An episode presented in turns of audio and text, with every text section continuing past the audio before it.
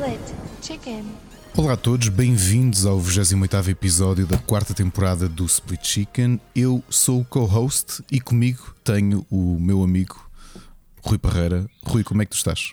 Não, eu é que sou o co-host. Então, mas eu também sou o co-host, somos os Tu dois o co-host um do Tu outro. és o player Não? one. Eu sou Ah, o sou o player- co-host. Ah, ok. És o, és o meu Robin. Sou o teu Robin. Tu és o meu Batman. que fofo. Fogo, Rui. Isto nem é dia dos namorados ainda e tu já me dizes frases destas. Tu és o Pois meu é, Batman. por falar em dias de namorados, 2 a 8, gravação de dia dos namorados. Não sei se as senhoras vão achar piada, mas não sei se tu namoras ou não. Mas Namoro, eh, sim senhor, namoro, sim senhor. Pronto. Décimo, Temos- O décimo nono dia dos namorados comemorado com, com a Ana. tens que morar mais cedo ou mais tarde, agora para mais tarde, pronto, porque é a história. Tu namoras é comigo aqui a gravar o É podcast. verdade. não É é? verdade. É verdade. E então, rapaz, essa semana já estás bem recuperado? Pelo menos a tua tô- voz parece-me bem. Sim, já, já, já, já recuperei. Uh, epá, que a Ana ainda continua com tosse. Eu é que já, já me sinto bem, felizmente. Uh, mas continuo a dizer: não apanhei esta pescaria. Porque continuo a ver malta que está a falar com, com amigos que tem, que tem apanhado nestas últimas semanas e tem sido assim um bocadinho roleta russa, como vos dizia. Para alguns dá sintomas um bocado mais chatos, vão, para, vão ficam de cama, outros nem por isso. Epá, não arriscando. Faz lembrar a caixa de chocolates do, do outro, É, é um bocado. É um do bocado. Forrest Gump. Nunca sabes o que é que vem lá dentro. Eu, por acaso, também ah, andamos aqui a tentar ah, ver se não apanhamos, porque com a miúda na escola, em contacto com os colegas e isso, já têm reportado colegas que apanharam. Pronto, eu não sei se para já. Como é que está a situação? Minha filha este fim de semana passou constipada, tivemos sempre a olhar para ela de lado, meio tipo, chega para lá, ah, a Mónica a dizer: Olha, janta no quarto, filho. Base- base daqui do pé. Exato. Não, aqui a questão, não temos, não temos medo, e obviamente que fazemos isso. Ah, o nosso ah, problema é estarmos todos, ficarmos os dois, não é? E depois não temos eh, como gerir a cena, não é? E portanto, se ficar um ou outro, ah, resolve-se. Os dois é que estamos tramados, portanto, mas à partida não, não se passa nada. Portanto, já passou o fim de semana, não, não, não teve grandes sintomas. Vamos ver. Isto, isto, isto parece muito constipaçãozinha, não sei o quê, depois começa a bombar febre, não é? Para algumas situações. Epá, depende. Comigo foi ao contrário. Foi toma, pestral, febre. E depois é que comecei a ter sintomas passados uns dias. Eh, Pá, eu acho que a febre em si já é um sintoma do graças. Mas pronto. eu acho que a única coisa que tenho reparado assim, mais. mais eu não, agora não sei se é mania minha ou não. eh, parece que o, depois disto ter passado, eu eu- foi um bocado ao contrário. Parece que há sabores que ficaram mais intensos. Ou seja, há coisas que já não me sabem tão bem como sabia, sabiam antes. Meu. Não sabem tão bem. Ah, pensei que era ao Não. contrário, coisas que não te sabiam, é desensabidas Não. e agora muito intenso. Não, ao contrário, pá, coisas parece ter o sabor mais intenso e epá, não sei, sinceramente não tenho bem ideia se. Ah, eu não sei é, o que é que andas a provar e a comer, mas pronto. ah, Epá, cenas que como Pronto, habitualmente, mas, ninguém, pá, não, não, sei, sabor, acho que ninguém, ninguém quer saber. Tipo aquelas lasanhas de forno do hipermercado. no outro dia estava-me a saber, eh, epá, não sei, parece que o sabor era diferente. Não, não sei, pode ser mania minha, mais provável é ser mania minha. Oh meu Deus, muito bem. Olha, vamos eh, falar um bocadinho sobre os nossos patrons. A semana passada fomos muito maus e esquecemos completamente de dar um abraço a todos os que nos apoiam. Eh, falando eh, duas atualizações, vamos gravar esta semana o episódio exclusivo de WWE, não é? Saiu este fim de semana, disseste Exatamente, Um. Royal Rumble. Sim. Royal Rumble. Até é um jogo, né? Royal Rumble. Are you Um, ready to rumble? Are you ready to rumble? Ok. Uh, vamos gravá-lo, portanto, ainda não sabemos se terça ou quarta, né?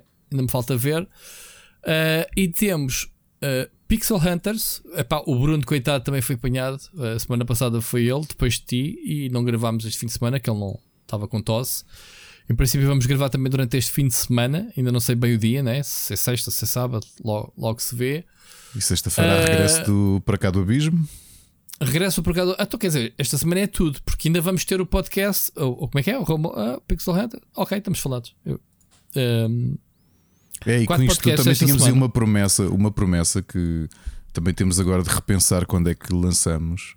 O Entre Marido e Mulher, que já devia Uhum. ter saído, mas que calhou ali na semana em que a minha família adoeceu e depois que eu adoeci, Uhum. e pá, isso ficou tudo para trás. Portanto, também é uma coisa que temos que fazer. Uh, mas calhar com esta enxurrada de podcast vamos deixar espaçar um bocadinho mais. Não, esta semana de certeza que não. Senão Então, esta é- semana é temos demais. um episódio especial eh, para patrons do Wrestling.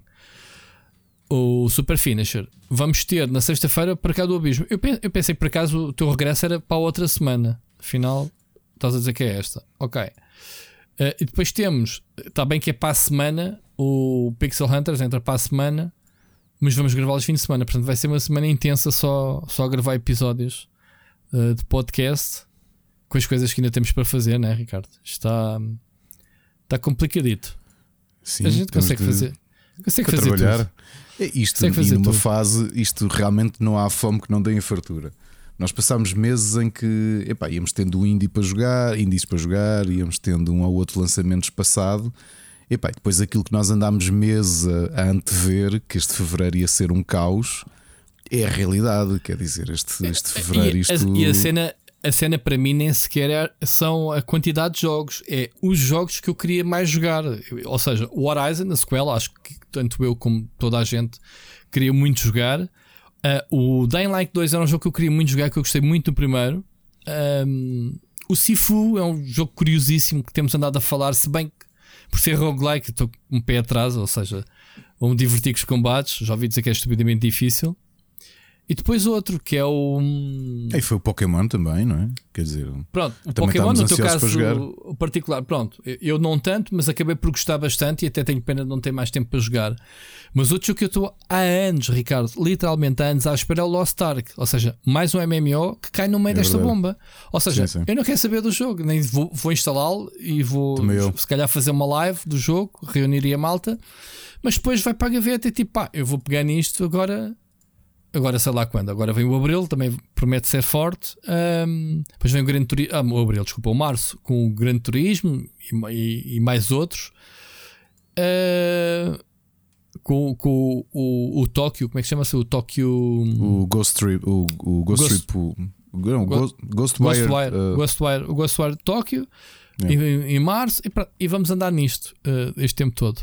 Com isto tudo, Ricardo, faltam-me cerca de 20 quests do Final Fantasy XIV para acabar ah, a storyline completa. Ou seja, espetacular. ando há meses nisto Epá, e tenho andado a Espetacular. jogar nos pingos da chuva. Joguei ontem mais, sei lá, 3 ou 4 quests à noite, um bocadito, ali no sofá. Pá, queria acabar porque eh, eh, a, minha, a minha mensalidade ainda dá até ao fim de fevereiro. Pá, e depois não sei se recarrego ou não, ou se meto em pausa e depois volto. Mas queria ter acabado. A review já era para ter saído, já a gravei, mas pronto, falta-me editar, vai ser esta semana. Enfim, começou aquela fase em que de tiveram, tivemos um mês e tal, né? sem testes, ou um mês e meio, ou, pá, e desde dezembro. Que, epá, e Não há assim, reviews do- e este foi mês dois- vai ser Sim, e, e foi, e foi um 2021 bastante softzinho, até, não é? Quer dizer, para, Sim, para a sim, intensidade sim, habitual foi muito soft. Tiveste muitos remakes, sim, muito, sim, muita coisa do género, mas uh, de repente levas com esta chapada. Este e ano- depois tens uma parte engraçada, não para ti, que eu sei que não é bem a tua onda, mas a última expansão do Guild Wars 2. Uh, Numa situação normal eu ia lá, porque eu tenho um boneco no máximo. Aliás, eu estou mais avançado que vocês. Eu cheguei a raidar. não a é? 28 de fevereiro. A 28 de fevereiro, pronto, mas neste momento não estou interessado em. Pá, foi, quer dizer, com o Final Fantasy e com, e com o Lost Ark aí, quer dizer, mais um MMO. Eu sei que este ano a minha, uma das minhas resoluções era dedicar-me bastante aos MMOs e quero fazer isso. Mas também considero que os MMOs, como está sempre a ser atualizado e os conteúdos não passam, hum, têm tempo, né? Vamos, vou pegando neles quando. Eu, é, um, é um género de jogo que eu tenho mesmo fome de vez em quando. Eu disse, quando peguei no Final Fantasy XIV, eu precisava do MMO e mergulhei-o a fundo. Agora é que eu ia chegar à parte fixe do Final Fantasy, que é ok, acabei a história, agora bora lá desbloquear cenas, fazer grinds e fazer as raids e fazer as dungeons, que é uma das coisas que eu mais gosto. Pronto, agora não tenho tempo. Mas pronto, hei de regressar, hei de regressar. Ahm, pronto, estávamos a falar dos Patreons. Já agora vamos fazer um, um shout-out aos nossos queridos amigos que mais uma vez ah, renovaram. Portanto, o, o Miguel Nogueira, o Carlos Duarte, o Peninha, o Alexandre Grande, o Belder Paiva, o Sir Becas, o Felipe Silva, o Nuno Silva, o Oscar Morgado, o Enzo Bolt, Vasco Vicente, o Carlos Felipe, Ricardo Moncancho, o Luís Ribeiro, o Frederico Monteiro e o Bruno Carvalho.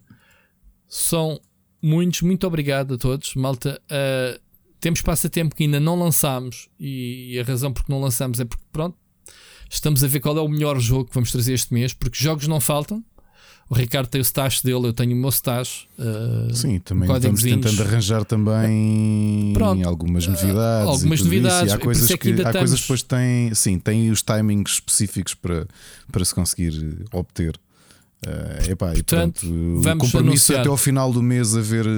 É isto, portanto, eu acho que os nossos Patreons já, já têm noção disto. Sim, já sabem. Não disso. quer dizer que os passatempos surjam logo dia 1, eles vão surgir e vão estar disponíveis para que já possam. Já agora, já foi atribuído o, último do. O último cabaz. Não, não, também temos que não, temos que é, também estamos em falta nisso, temos de ir lá responder a isso. Pronto, é, estão a ver, é isto é, é, malta, isto foi o Ricardo doente uh, é, é, isto... e estragou isto tudo. Pronto, vamos nos desculpar assim, mas pronto. Não, uh, e é eh, verdade, é verdade, porque pá, mesmo o tempo livre que, que tinha é e depois ter que compensar tudo no, nos, nos, trabalhos e essas coisas todas. é portanto... complicado, eu percebo isso, eu percebo isso.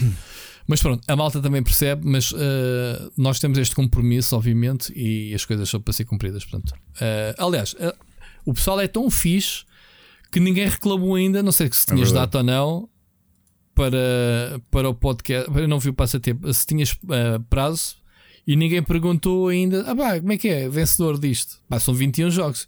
Eu, se estivesse neste grupo, chateava a cabeça. O que é que é? 21 jogos e não sai ninguém?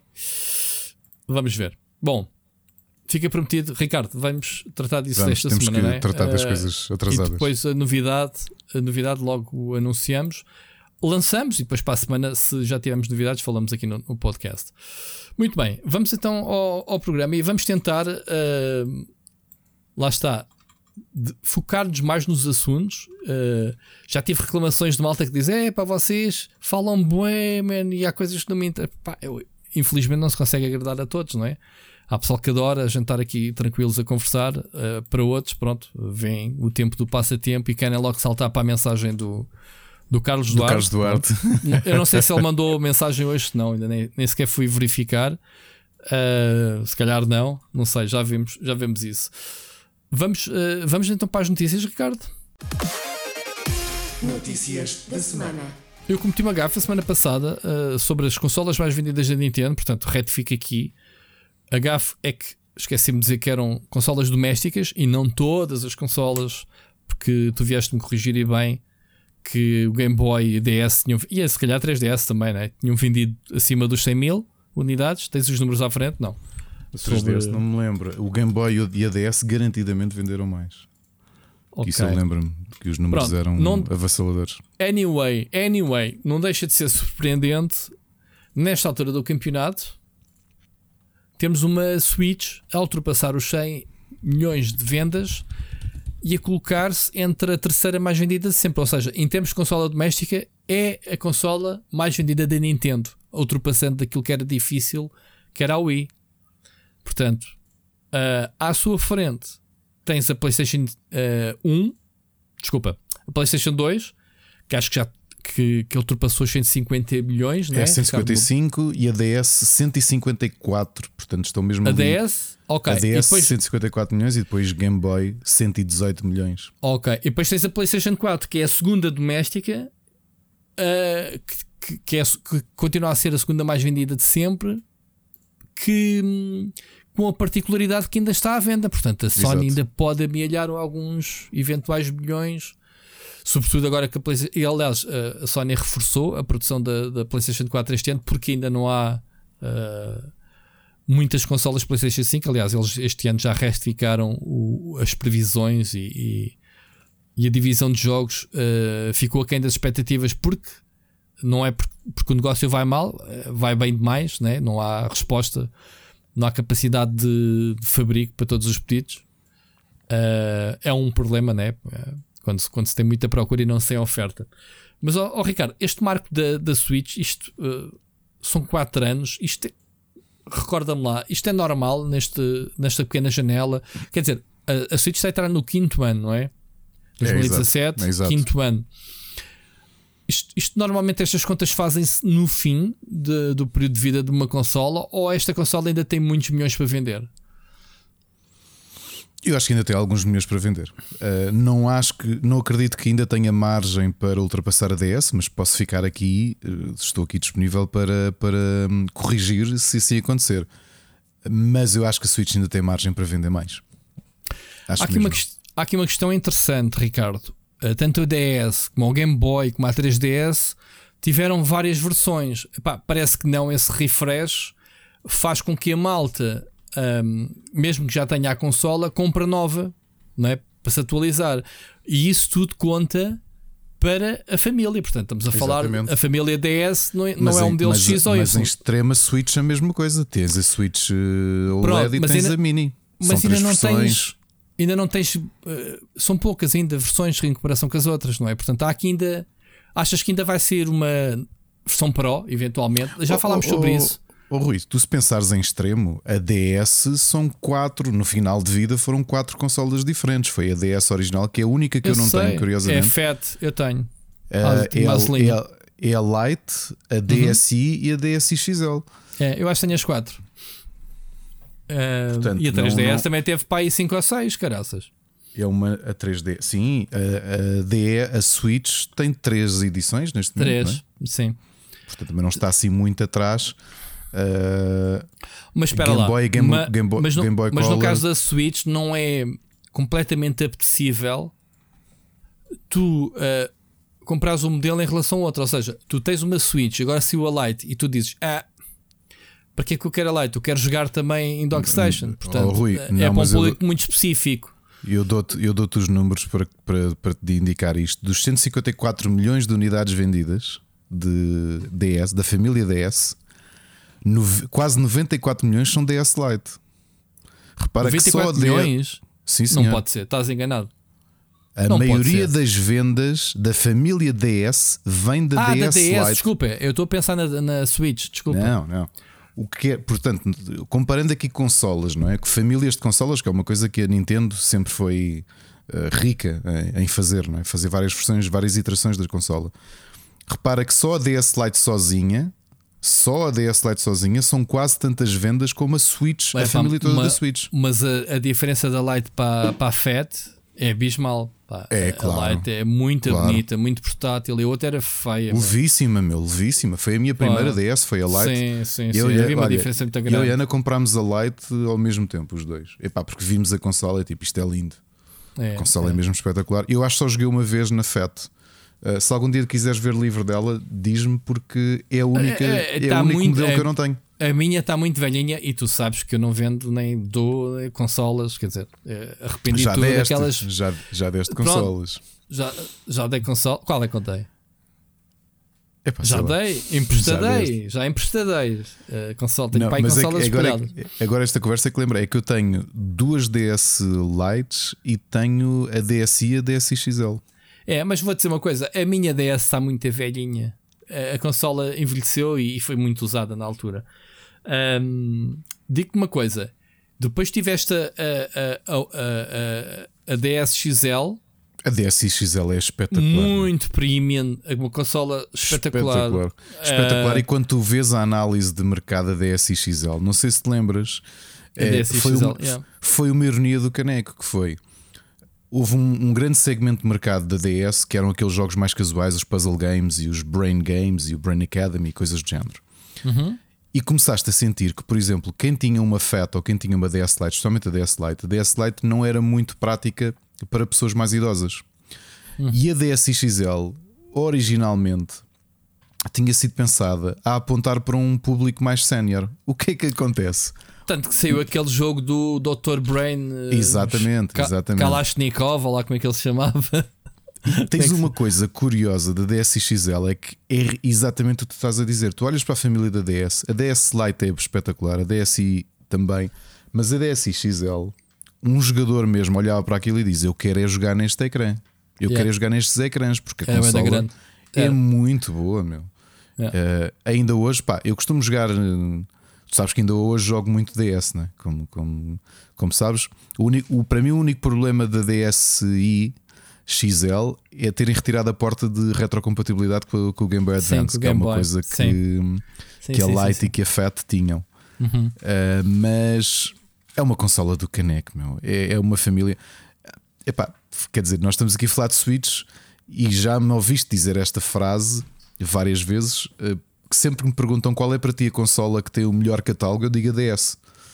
Acho que é o catálogo mais rico como um todo, meu, porque é, é, é muito bom o catálogo. Não foi só da consola vender muito, é que o catálogo é mesmo muito bom. Ah, e por ter vendido muito também atraiu muita gente. Eu lembro-me na altura que a série Dragon Quest um, a Square Enix tinha uma política de lançar o jogo, o capítulo seguinte da série, na consola de que estivesse no mercado a vender mais.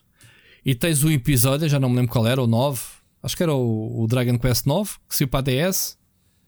Uh, Corrijo-me lá se eu estiver errado, porque o, o, Dragon Quest 8 saiu para a PlayStation 2 é, e o 9 saiu. E o 9 saiu na DS. Yep. E tipo, então, mas espera, eu sou jogador de PlayStation, de consola doméstica, e gosto aqui para a DS para continuar a jogar a série, porque era a mesma cena. De, a consola vendeu tanto que foi a decisão. Olha, é, é para a DS que vai ser o jogo. Uh, muito fixe, muito fixe. Pronto, isto da, da Switch, epá, uh, temos aqui alguns cenários interessantes. Tu estás em 2022, estás em plena crise de chips, não é? Uh, a Nintendo já pode ter, obviamente, o sucessor mais que pensado e, e, e whatever. Mas daí até que anuncie e lance a consola, pá, não acredito que seja este ano, certo? 2022 não há qualquer previsão de uma sucessora da Switch. Não. Nem é assim que se faz. Não, não, não, não se diz a meses, olha, está aqui. Quanto muito pode haver a Pro, uma remodelação. E depois temos analistas que apontam 2023/24 para a sucessora real. Portanto, porque já está. Porque a Switch, mesmo assim, já está com. Nessa altura, com uma.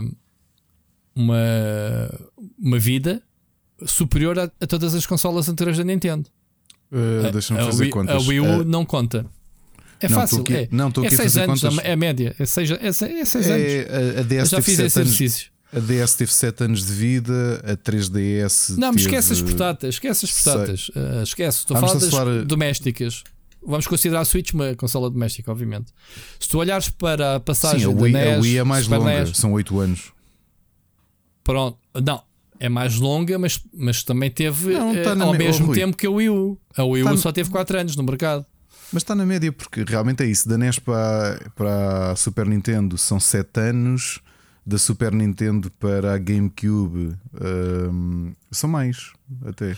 Não faças 11 o, anos. não faças o 11 anos. spam, não faças o, o- o- a duração de vida. Tu tens é a partir do momento em que sai a sucessora, conta os anos para trás que durou Não é a outra a sozinho. É isso É? que eu estou a dizer, ou seja, a Super entre a NES teve 7 anos sozinha no mercado, ou seja, é estreia em 83, em 90 sai a Super Nintendo e em 2001 é lançada a GameCube. Ok. E a GameCube está sozinha no mercado. cinco Então a. GameCube não saiu a Nintendo 64 anos ou Tojo?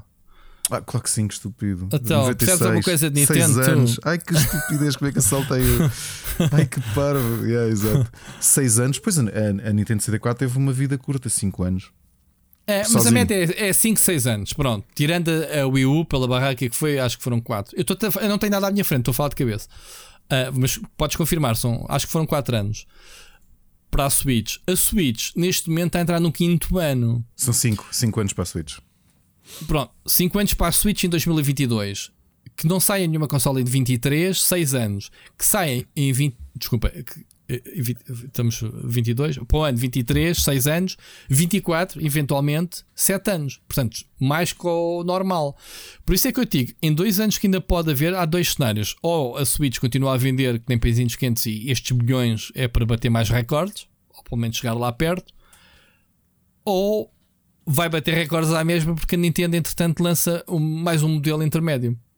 Qual é que é o cenário para ti mais plausível?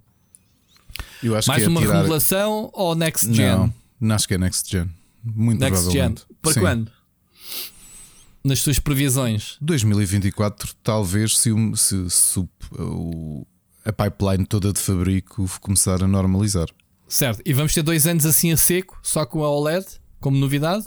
Sim, porque ainda tens É? aí alguns títulos para sair. Tens o Breath of the Wild que vai manter eh, o 2. Sim, sim, eu não estou não estou a dizer que a consola acredito, não vai morrer. Não, mas... Acredito, acredito que, que seja isso. Uhum. És capaz de ter para o ano vais ter Pokémon na mesma, não é? Quer dizer, todos os anos tem saído um. Considerando que uh, o primeiro Breath of the Wild acho que vendeu 25 milhões de cópias, confirma lá, estás com os números à frente. Ou seja, um em cada, em cada quatro jogadores tem o jogo, há aqui uma projeção muito grande para o, para o 2, não é? Sim. Portanto, esquece. Portanto, há muito ainda para dar. Muito bem.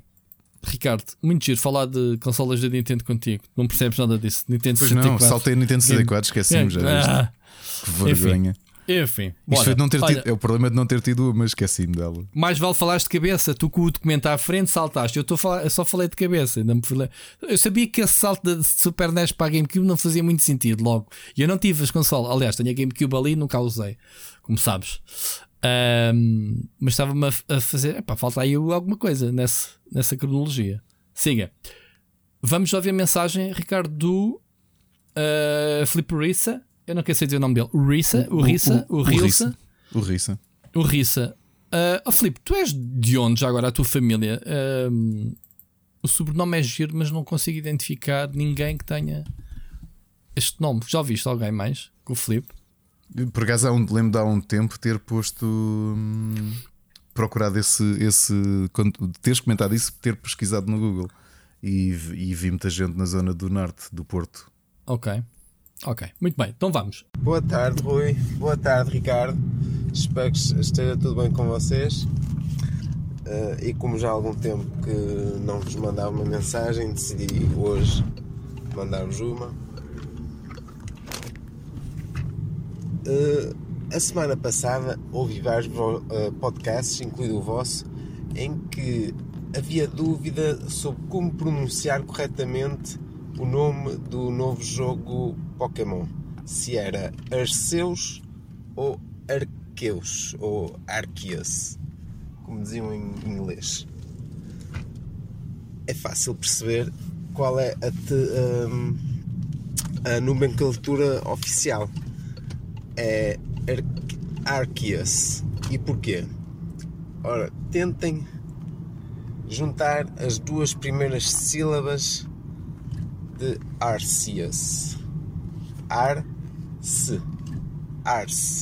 E o que é Arce em inglês? Pois isso explica o porquê de ser Arceus, a nomenclatura, a, a dicção do, do nome do novo jogo Pokémon. Pronto, e é isto. Uma mensagem curta. Fiquem bem e espero mandar mais uma, uma mensagem nos próximos episódios. Fiquem bem. Obrigado, Filipe, a tua mensagem. Achei uma mensagem bastante atípica. Conheço-te há muitos, muitos anos. Acho que nunca, nunca, nunca esperei que tu enviasse uma chalaça, mas é sempre bom ver uma pessoa com quem me dou tão bem uh, a mostrar aqui outra, outra faceta. Olha, surpreendeste-me.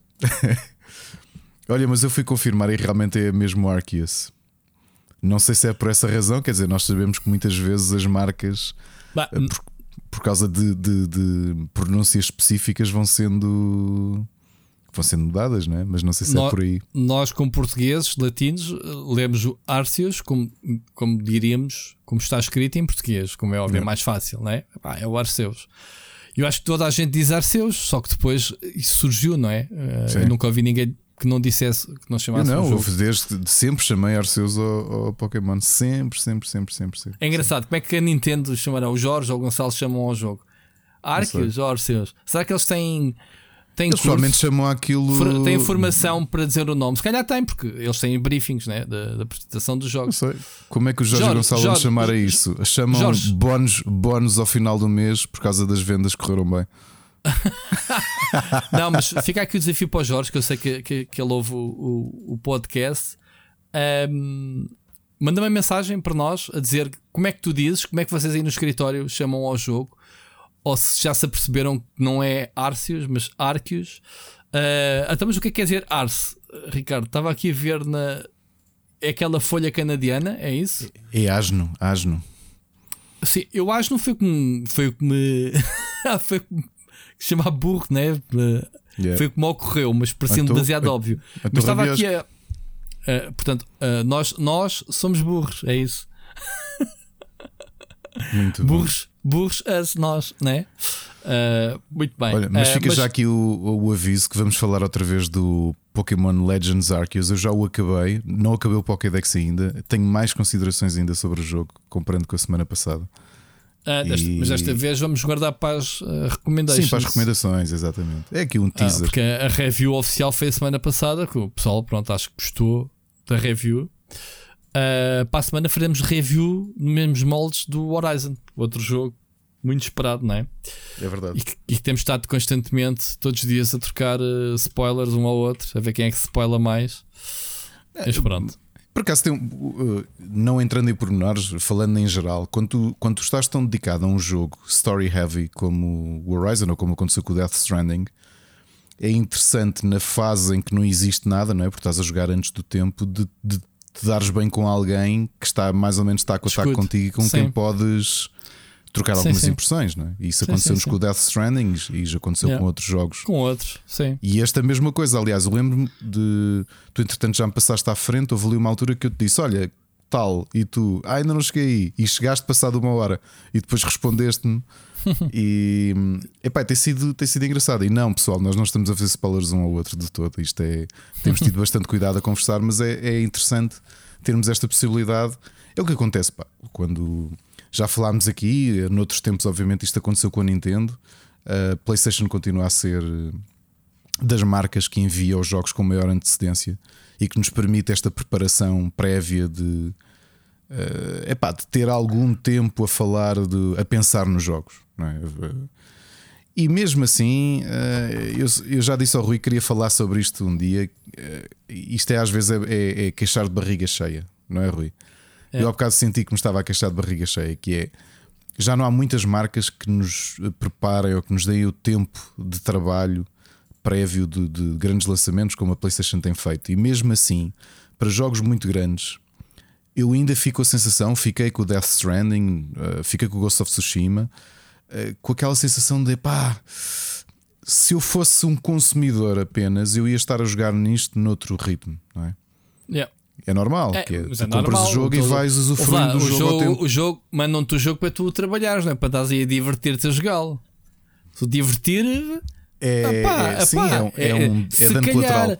Olha, é como um, um artista porno. O gajo está ali é para trabalhar, não é para se estar a divertir, nem a satisfazer. Man, tens de estar Exato. ali a receber instruções e dizer, para lá quieto, deixa-me estar aqui só a curtir. Não é? É a mesma coisa. Pronto, o pessoal já tem aqui o soundbite novo para, para tirar do contexto. Mas é mesmo, é mesmo. Ahm, uma pessoa às vezes até se esquece de divertir, tão focado estamos, tipo, pá, tem que avançar ao máximo para, absorver o máximo do jogo. E os jogos open world têm essa tendência, infelizmente. Ah, mas pronto, nada que eu e tu não tenhamos experiência e desenvolvemos técnicas, obviamente, para separar eh, algumas das dificuldades, não é? Ah, e, não, e não te podes queixar, Ricardo, tu volta e meia estás sempre a dizer: Olha, fiz complexo nisto neste ou naquele jogo. É verdade. Portanto, acabamos depois por recuperar. Mas isso és tu que tens um part-time. Olha, um- uma pessoa com um full-time job como eu. Tu estás sempre a dizer que eu tenho conseguir- um part-time, te é que eu tenho três part-times. Fora, pormenores. fora pescados de Isso dar, é dar, Isso é por dar, nós. eh, É, é como, é dar como o Sírio que diz que dar, se- eh, sete, sete empregos. Eu não quero saber o quanto é o principal. Do resto, vocês arranjaram porque quiseram. Exato. Portanto, mas pronto. Muito bem, vamos avançar. Ahm, Filipe, obrigado pela tua mensagem divertida, pelo menos. Uma notícia muito interessante. Eu conheço pelo menos uma pessoa que deve estar aqui a esfregar as mãos a dizer assim: I told you, I told you, que é o nosso amigo Seixas. Portanto, a Google está prestes, segundo consta, está prestes a fazer um rebranding do Stadia, ou seja, palavras meigas, a desistir do Stadia. Portanto, não é que seja uma novidade. Ah, aquilo que eu, que eu já tenho dito muitas vezes é ah, as empresas podem ter todo o dinheiro do mundo para investir. Se não conhecerem o negócio ou se não contratarem, ou se- neste caso a Google até contratou pessoas muito experientes que não chegou. Não conhecer o negócio e não aplicá-lo como deve ser, esquece. A Google tem um, o melhor serviço de streaming, já aqui falámos várias vezes, nas mãos, não tem um serviço. Ou seja, tem a tecnologia, Ricardo, mas não tem serviço, não tem oferta, não, não, não há ninguém que esteja aqui a, a, a, puxar, digamos assim, por isto, como a Microsoft faz, se calhar agora nem tanto pela sua xCloud. Admiraste com esta cena de. Não me admirei porque senti isso com a, com a, com a Amazon foi outro caso, não é? Tu tens gigantes com muito dinheiro uh, e A Amazon vão... tem o Luna que nunca arrancou claramente, está em beta no, não, mas, no mas país, repara que eles, que eles foram buscar talento, disso. foram buscar malta. Pá, o caso mais, mais flagrante, porque obviamente sabes que é, que é meu amigo, o, o Colin Johansson, que foi eh, que a Amazon foi buscá-lo para ele dirigir a divisão de MMOs, porque tinha sido o diretor do Guild Wars 1 e Guild Wars 2, e ele voltou é para o Guild Wars 2. Sim, e como ele, muita ma... gente que foi saindo das empresas para, para, para estas grandes, não é? Com, com aquela ideia de isto vai ser. Pronto, porque eles têm o dinheiro, têm o dinheiro, mas não têm. Pronto, mas a Amazon ainda está. Tem duas situações: tem o cloud gaming, que é o Luna, que eu nunca experimentei, pai, tenho ouvido falar muito pouco. E tem a divisão de distribuição de jogos que lançaram, que estão neste caso a apostar em MMOs. Vai lançar o Lost Ark esta semana, que eu sinceramente uh, achei péssima a ideia desta parceria da Amazon. Lá está, o Lost Ark se calhar merecia um parceiro ocidental com muito mais experiência. Mas lançaram o, o New World com sucesso e portanto agora resta saber é o retorno do inicial do New World chega para manter a Amazon interessada e continuar a investir no MMO. Porque um MMO é uma maratona, é, é, é uma bola de neve. Tu não vais ter retorno nos primeiros anos, literalmente. Olha o Final Fantasy que rebentou uhum. agora, já existe no mercado há 10 anos e agora toda a gente fala no jogo. Sei lá, não digo agora, mas nos últimos 2, 3 anos, na, na, na expansão anterior.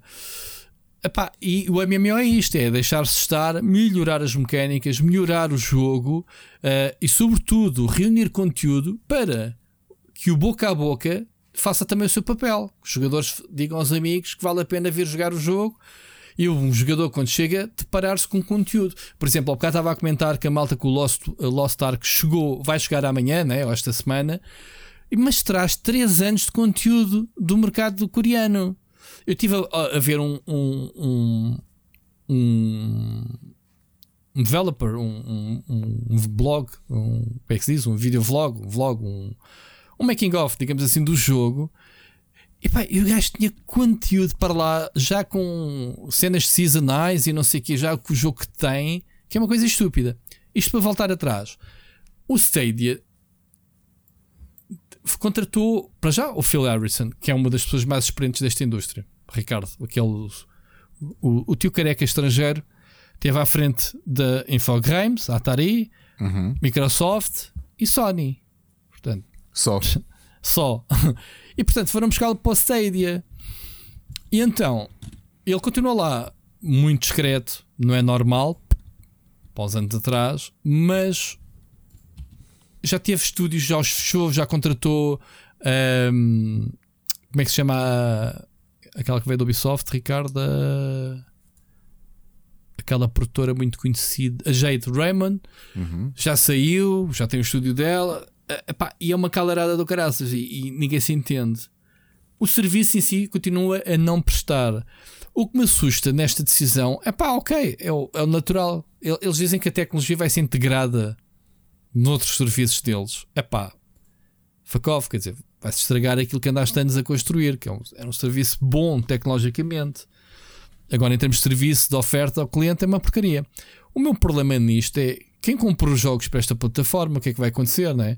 Quem comprou, entre aspas, eu estou sempre a dizer, Ricardo, estou sempre a dizer, tu não compras jogos, tu compras licenças de utilização. O pessoal é que pensa que ainda é detentor do jogo. Tu, tu pensas que és dono dos teus jogos do Steam, não pensas, Ricardo? Não, eu sei que tu, não pe tu pensas que compraste todos esses jogos, não é? Pronto. Agora, a cena é essa. No caso do Stadia, é grave. Estás a pagar os 70 paus ou whatever, como se fosse um jogo para PC. Optaste porque tem esta vantagem de, de jogares em streaming, não precisas de uma máquina, e venderam-te uma ilusão. Isso, aqui, isso é o que me chateia neste caso. Porque eu tenho jogos, eu tenho jogos no meu catálogo que me foram, nunca comprei nenhum, mas tenho jogos AAA que custam 60 e 70 euros porque me enviaram para experimentar num Stadia se o serviço acabar, fique sem eles. Agora imagina se as pessoas pagaram, pagaram o jogo. Aquilo que o Seixas dizia, para estar a investir nestes, nestes serviços e que não dá garantias nenhumas de futuro, pá, isto é mandar um tiro no pé, não à empresa, mas toda tudo aquilo que a gente pensa sobre cloud gaming. Ricardo, ou, ou será exagerado pensar assim?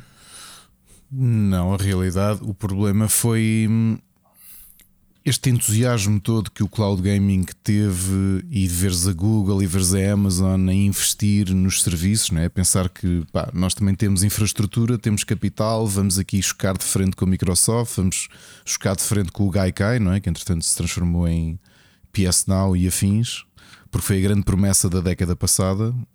E realmente é exatamente o que tu dizes, que é acho que há um problema que tu associas à Google, ao investimento que a Google e a Amazon fizeram nestes serviços, que é falta, falta o fator confiança.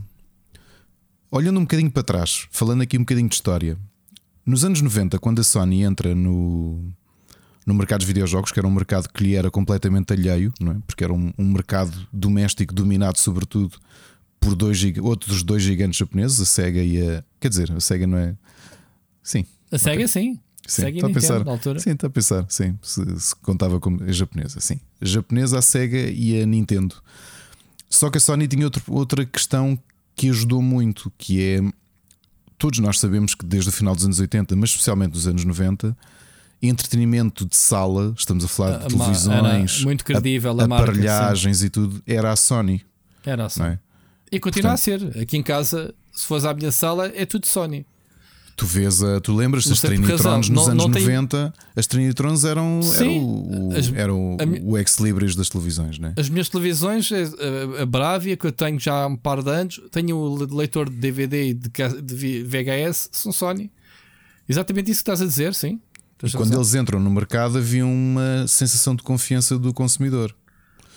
Aqui o problema da Google e da Amazon se realmente são dominam os seus mercados específicos, não é a Google com os motores de pesquisa e não só, tudo aquilo que está associado à Google, a Amazon como o maior retalhista do mundo, mas depois entram num negócio onde eles não tinham o pé, que é o mercado dos videojogos.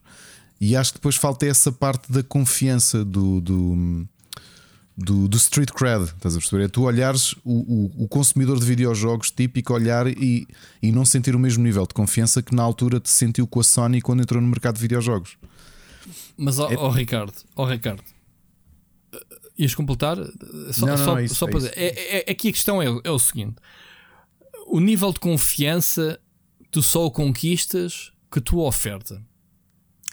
Para mim, a tecnologia da Google Stadia é o melhor que há no mercado em termos de cloud gaming de tudo aquilo que eu experimentei. E já o provei em live, já fiz eh, streamings, eu estar a jogar e o pessoal nem sequer a perguntar-me se estava a jogar na PlayStation 5 ou na Xbox. Várias situações em que a gente brincou com essa situação. Portanto, em termos de serviço, impecável.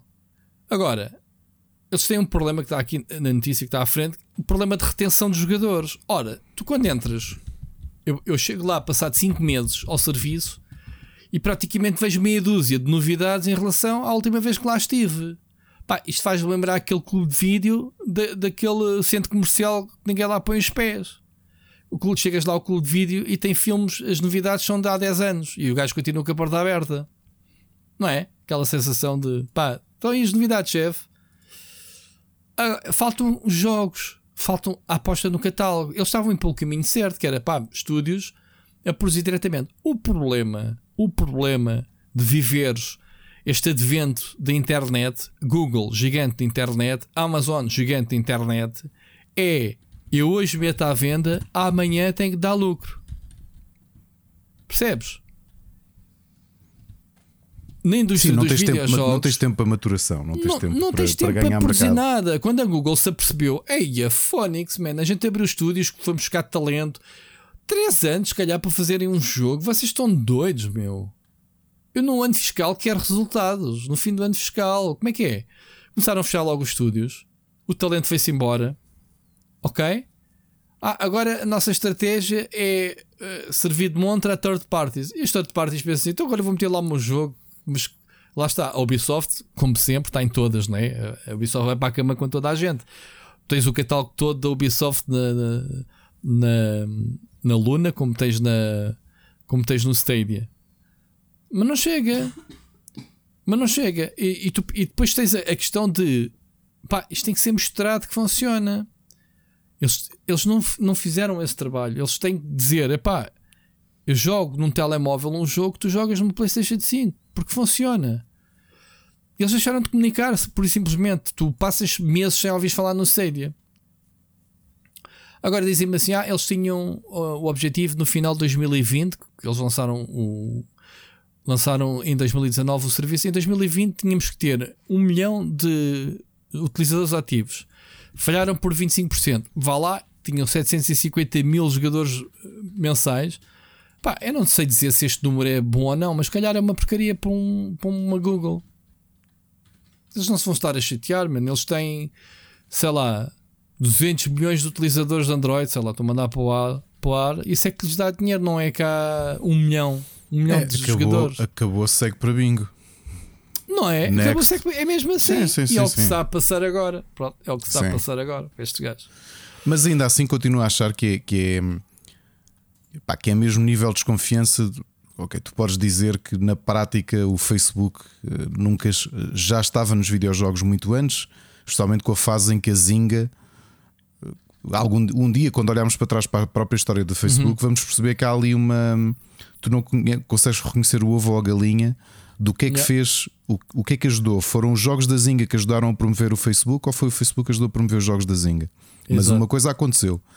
Mas eh, quando a Facebook decidiu ir mesmo em, em all-in, em querer eh, pá, com óculos e tudo isso, e antes desta ideia do metaverse, de querer meter-se no mercado de jogos com o Facebook Gaming e afins, acho que o problema continua sempre a ser esse: que é são gigantes, mas depois ainda não tens, não tens aí essa margem de confiança, por muito que o serviço seja bom. Percebes? Epá, e... eu nem acredito. Estás a entrar no Facebook Gaming como, como plataforma de streaming para, para confrontar o, o, Twitch, Twitch, e, o, uhum. e o. Google. Epá, eu acho a plataforma como plataforma para isso, estupidamente feia. Sim, eu acho sim. Coisa eu, horrível, uma experiência horrível estar a assistir ali aos jogos. Parece-me que a coisa é, também já, já começou a contrair um bocado, né? já começou a, a desaparecer. Não sei, não sei, não sei. Eu sinceramente, os diretos do Facebook é aquilo que a minha mulher vê que é as mulheres a vender roupas. Pessoal a jogar, pá, se calhar os, os brasileiros é que, que investem mais no Facebook. Cá acho que a nossa cultura não, não, não pegou.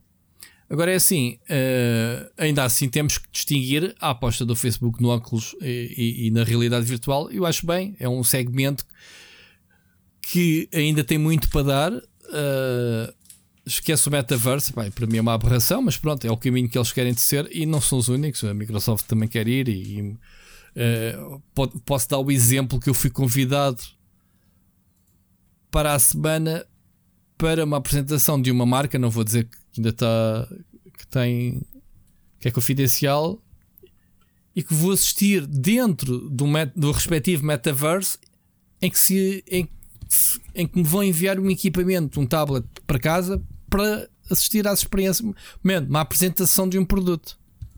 Portanto, isto é a sanguice agora de toda a gente querer entrar com os seus metaversos, metaversos. Isto não vai acontecer, malta. Isto não vai acontecer. Isto vai ser mais uma moda passageira. Eu não estou a ver a gente passar a nossa vida com os óculos enfiados na cabeça, tipo Ready Player One. Seja para o que for. Mas pronto. É a cena do momento. E, e, e, e o pessoal tem medo de, de, estar a passar ao lado do, do maior acontecimento tecnológico, né? Afinal, foi o Facebook.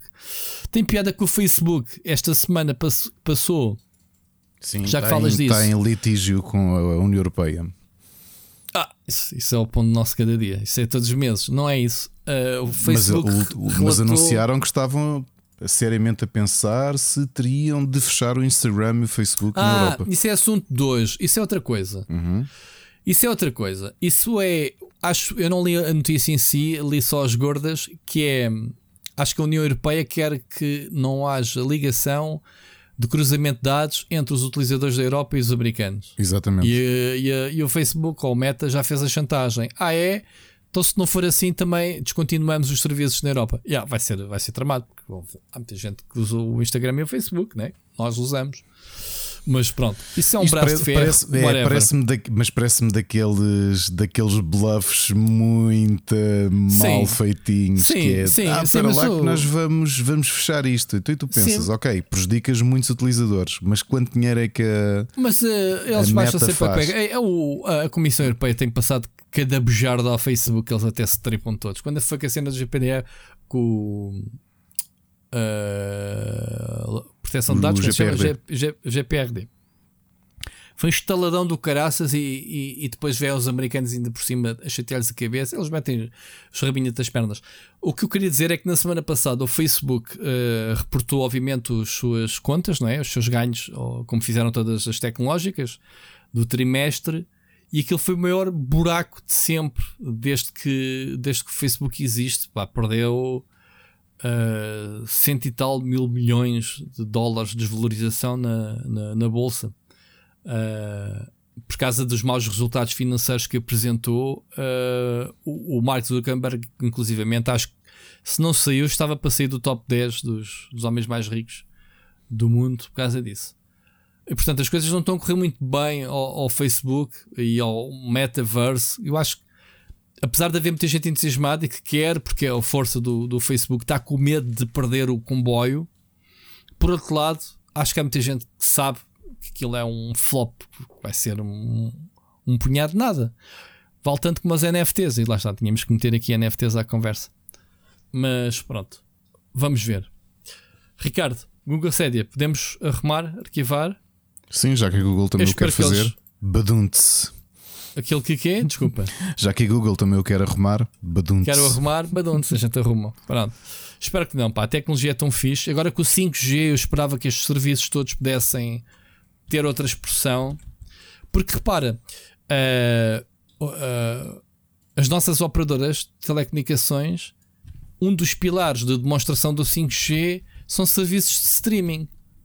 E tu pensas, ah é? É fixe. O quê? O quê? Vamos ter tipo cenas HBO e Netflix na oferta nos pacotes?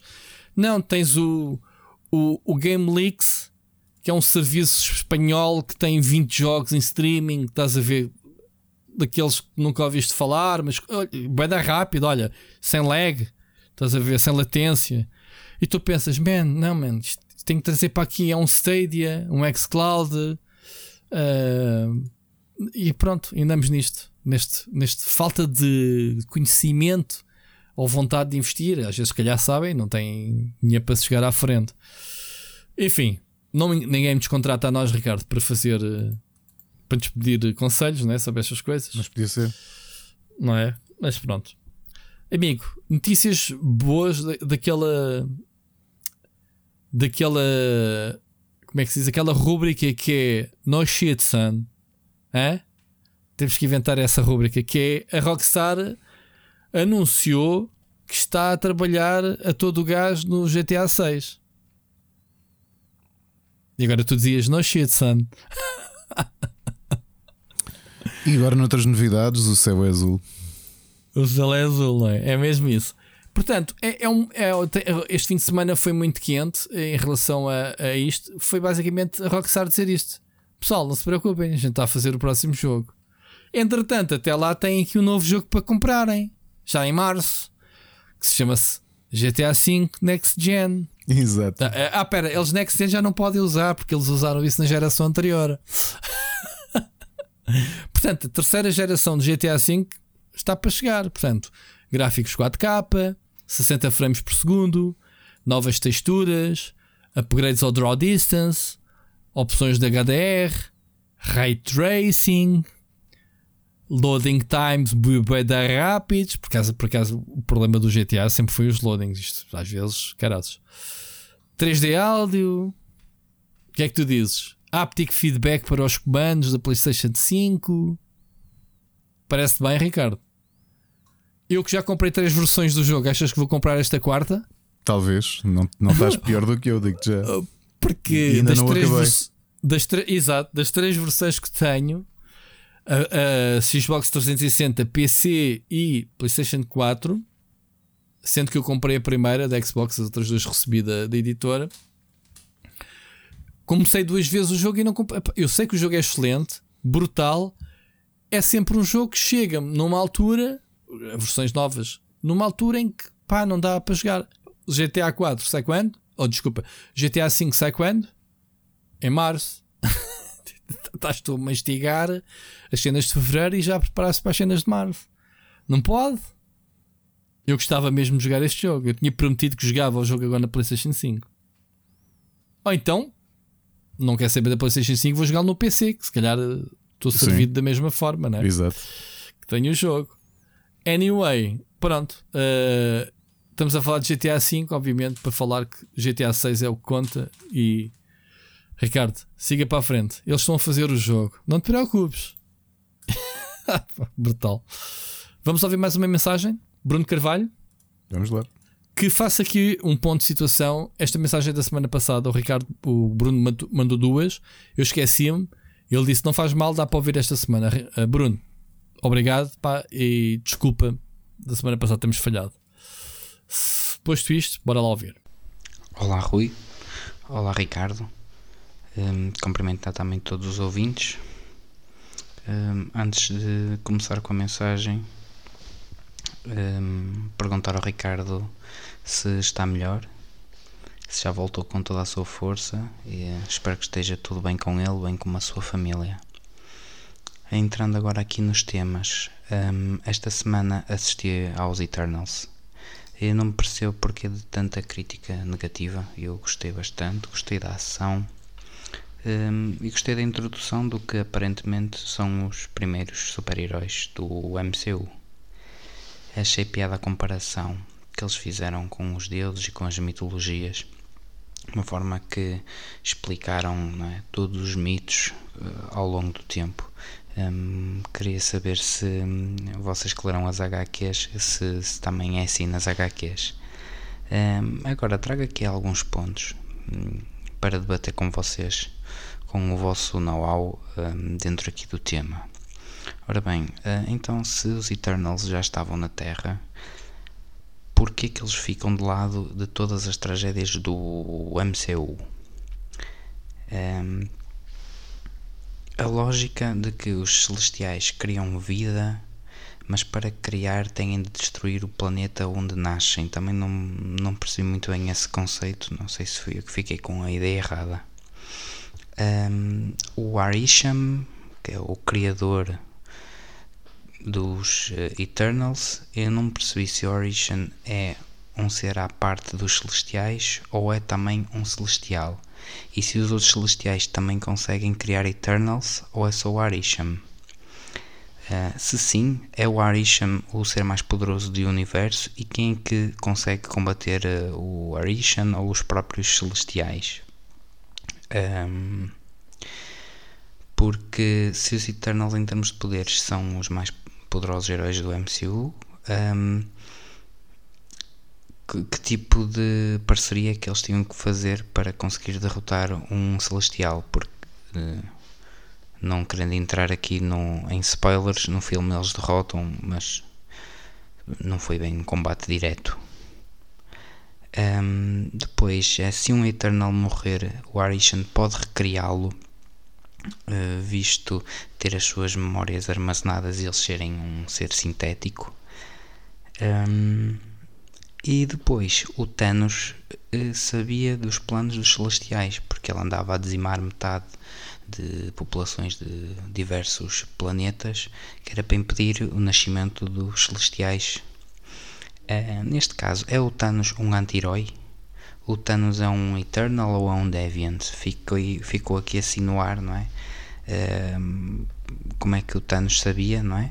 Da existência dos Celestiais e que, pronto, na, na maneira dele era assim que ele estava a resolver o problema. Que rumo é que, é que este MCU está a levar? Porque cada, cada personagem que aparece é mais poderoso do que aqueles que já temos. Pá, estou a ver isto a escalar a um nível que daqui a bocado, bem, um, não, não sei, não sei como é que eles vão agora guiar isto porque lá está, não tenho, não tenho o background das HQs. Uh, e espero não ter entrado em nenhum spoiler. Opa, se sim, um, depois o Rui, se puder na edição, que, que corte, que também não quero estar aqui a fazer spoilers do, do filme a ninguém. Uh, depois virando a página para a DC. Um, vi notícias aqui de umas páginas eh, manhosas uh, eh, BR que fizeram um leak de que tudo o que está para trás da Liga da Justiça de Zack Snyder, incluindo a Liga da Justiça, que vai deixar de ser canónico. Isto é porque eles querem retirar o Ben Affleck e o Henry Cavill, deixam os dois os seus papéis de Batman e Super-Homem. E que tudo isto vai ser explicado supostamente num filme do Flash, que vai andar para trás do tempo ou uma coisa assim do género. Uh, e pronto, e acaba a Liga da Justiça como a gente a conhece, mantém-se apenas a Gal Gadot como Mulher Maravilha. Isto faz algum sentido para vocês?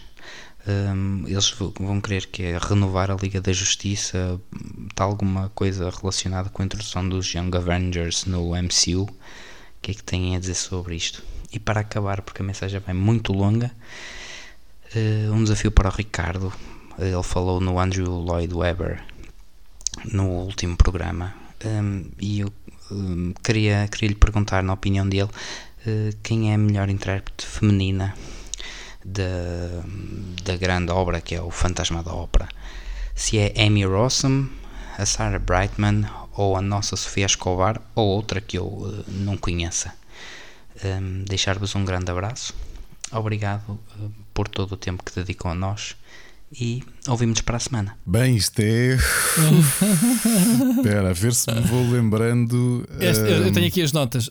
Antes de mais, Nunca tinha visto ninguém português a chamar HQs. É uma expressão, é uma expressão brasileira. Tu mas, vias isso lá, nas revistas da. Não, nas... não lhe chamas gibis, ao menos. Não, mas tu, tu lembras-te no correio do leitor dos, das revistas que eu e tu e o Bruno provavelmente crescemos a ler. Uh, havia perguntas que era o. Uh, ah, estive a ler os HQs desta semana, que era Heróis em Quadrinhos. É mesmo assim? Que é assim, é assim que o mercado brasileiro chamava. Tu aqui okay. chamavas livros de super-heróis. Lá era heróis em quadrinhos. Não, eu sempre chamei banda desenhada, BD. Eu também, eu também, mas porque tu ainda tens muita. Mais uh, tarde, com a influência, influência dos, dos franceses e tens influência dos franceses. Comics, claro. Os cómics, os cómics. Yeah. Mas não te esqueças que a entrada da banda desenhada, muito da banda desenhada em Portugal, era europeia. Portanto, como na Europa, tirando os italianos que chamam fumetti Todos os outros chamam bande dessinée, não é? Porque a França, os países francófonos são, são assim o grande berço da, da banda yeah. desenhada. E tu, Belgas por também, tradução, é? pois, tal, um país francófono, não é? A Bélgica. Yeah. Uh, e por isso é que chamas banda desenhada, mas uh, os. É engraçado porque os brasileiros realmente sempre, sempre chamaram HQs, que é herói em quadrinho. Até ainda onde é que vem os gibis? O gibis é do formato. Porque é o A5, é aquele caderno que é um formato okay. que só os brasileiros é que têm. Ok. Porque o formato americano é entre um A4, é mais pequeno que um A4 e maior que um A5 e é mais quadrangular. Uh, o GB é mesmo formato. Uh, é assim que, que, que, foi inventado pelos brasileiros. O, a Mónica é tudo em GB, a Disney, a, a Marvel. Até já falei aqui de um, um, exercício pessoal para quem tem revistas em GB, seja da Abril brasileira, Abril Morumbi ou Abril Control Jornal Portuguesa façam um exercício de tentar ver uma versão digital original da mesma história e vocês vão ver o corte e cola que era feito no Brasil de tirar vinhetas, de tirar frases, de tirar balões, de tirar personagens, que era para caber, porque o formato é diferente. Yeah. Bem, eu não vi o Eternals ainda, portanto, tudo o que eu disser não é spoiler porque eu não vi o filme, falando apenas da banda desenhada. De Deixa-me só, a única coisa que eu sei explicar ao Bruno, porque eu vi o filme, eles explicam no filme, Bruno, que a missão dos Eternals na Terra é não, não interferir. Eles dizem mesmo, não interferiram com o Thanos. Portanto, eles dizem mesmo no filme. Mas pronto, o filme deixa bem perguntas. O filme é estranho por causa disso. É giro, eu gostei de ver o filme também. Mas é realmente as perguntas que o Bruno levanta não. Pronto, fazem sentido. Força, Ricardo, explica lá à malta. Então, indo um bocadinho mais atrás, os celestiais são entidades cósmicas, não são as entidades cósmicas mais poderosas do universo Marvel. Acima deles há outras entidades. Falamos do, do Eternidade, que é aquela figura que nós vimos e foi criada por Jim Starlin, se bem me lembro, que é o próprio universo, que é uma entidade. Não sei se lembras desse personagem do Desafio Infinito da banda desenhada. Não. Que era uma figura que ele era o próprio universo. E que tinha o outro, o outra face que era um, um, ele é o Eternidade, tinha o Infinito, que era uma versão feminina que era o conceito de infinito que existe no, no universo. Portanto, um era o, a Eternidade e, o, e o outro Infinito. O Galactus também, não? O Galactus um bocadinho abaixo deles todos. Portanto, isto em termos de escala é capaz de estar mais ou menos no mesmo patamar dos, dos Celestiais, porque o Galactus é uma entidade cósmica de destruição de portanto a, a missão devora dele planetas. devora planetas é uma espécie de, de epá, reequilibra as coisas. Portanto a missão dele é ir realimentando e reabsorvendo a energia do universo. Acima temos como eu disse o eternidade uh, que o corpo é o próprio universo tanto ele como a irmã digamos assim é infinito. Acima deles temos o tribunal vivo que é uma espécie de Epá, fazendo aqui uma, um paralelismo, é uma espécie de Santíssima Trindade da, da Igreja Católica, porque é, um, é uma entidade que está acima de tudo e que tem três caras, porque tenta ser o mais justa possível, no, tenta ser sempre neutra na forma como analisa os grandes problemas do universo. E acima de todos eles está aquele que sim que se pode considerar o Deus, uh, o Deus abraâmico. Uh, portanto, o Deus de, de, do cristianismo, do, do judaísmo e do, do islamismo que é o One Above All, que é aquele sobre que está acima de todos. Bem que chama? One Above All, aquele que está ah, acima one de above todos. All. Ok, já percebi. Que há quem diga que ele essencialmente é uma espécie de é, é uma, é uma representação meta do Stan Lee ou dos argumentistas, com a ideia de como os argumentistas é que desenham o, ou é que criam as histórias, eles são é, é esta espécie de identidade que está sobre tudo. Portanto, este sim é a criatura mais poderosa do universo, uh, é Deus. Portanto, é quem criou tudo. Quem, não é só o universo, do multiverso. E que não liga estas coisas banais de haver um tipo que matou 50% do universo. É, isso, está, isso está abaixo dele. Falando dos celestiais, a missão dos celestiais é povoar planetas. Portanto, eles são colonizadores, digamos assim. E a ideia dos celestiais sempre foi em cada planeta uh, plantar uma semente, digamos assim, e permitir que duas, dois tipos de civilizações diferentes nascessem para voltarem milhões e milhões de anos mais tarde para analisar qual é que deveria continuar. E, essencialmente, eles andam pelo universo a fazer este tipo de experiências, que é vão plantando seres e a ver que civilização é que evolui e que merece ser continuada. Eu não sei se no filme dizem que o Arishem é que é o, o, o, fundador ou quem planta a vida nos planetas, mas não é. Ele é o líder do, do, da hoste celestial porque ele é o grande juiz. Ele é o mais poderoso de todos os celestiais porque a missão dele é de passar o julgamento às civilizações que, que plantaram milhões de anos antes. Aconteceu na Terra com os Eternals e os Deviants. Um, Aconteceu com os Krees e com os Scrolls, que também foram uma criação. Portanto, normalmente tentam fazer civilizações que sejam muito distintas para perceber ou para analisar ou avaliar qual é que merece uh, continuar na sua existência. Os Eternals, no caso, explicando porque é que os Eternals existem, agora em meta, porque é que eles foram criados. O Jack Kirby, como nós sabemos, marcou, é indubitavelmente um dos grandes autores de banda desenhada mundial, porque foi, foi da, do cérebro dele que nasceram muitos dos super-heróis que nós adoramos. Na Marvel, que é aí que ele se tornou muito famoso, não é? De ter criado o Capitão América, ter criado a Fantastic Four, ter criado o Thor, and so on and so on. Uma coisa que muita gente se esquece, quer dizer, X-Men, Hulk, Iron Man, pá, ele só não criou não criou o Homem-Aranha, não criou o Doctor Strange. O resto, assim, grandes nomes, o Jack Kirby criou todos. E nós associamos muito o Jack Kirby à, à Marvel.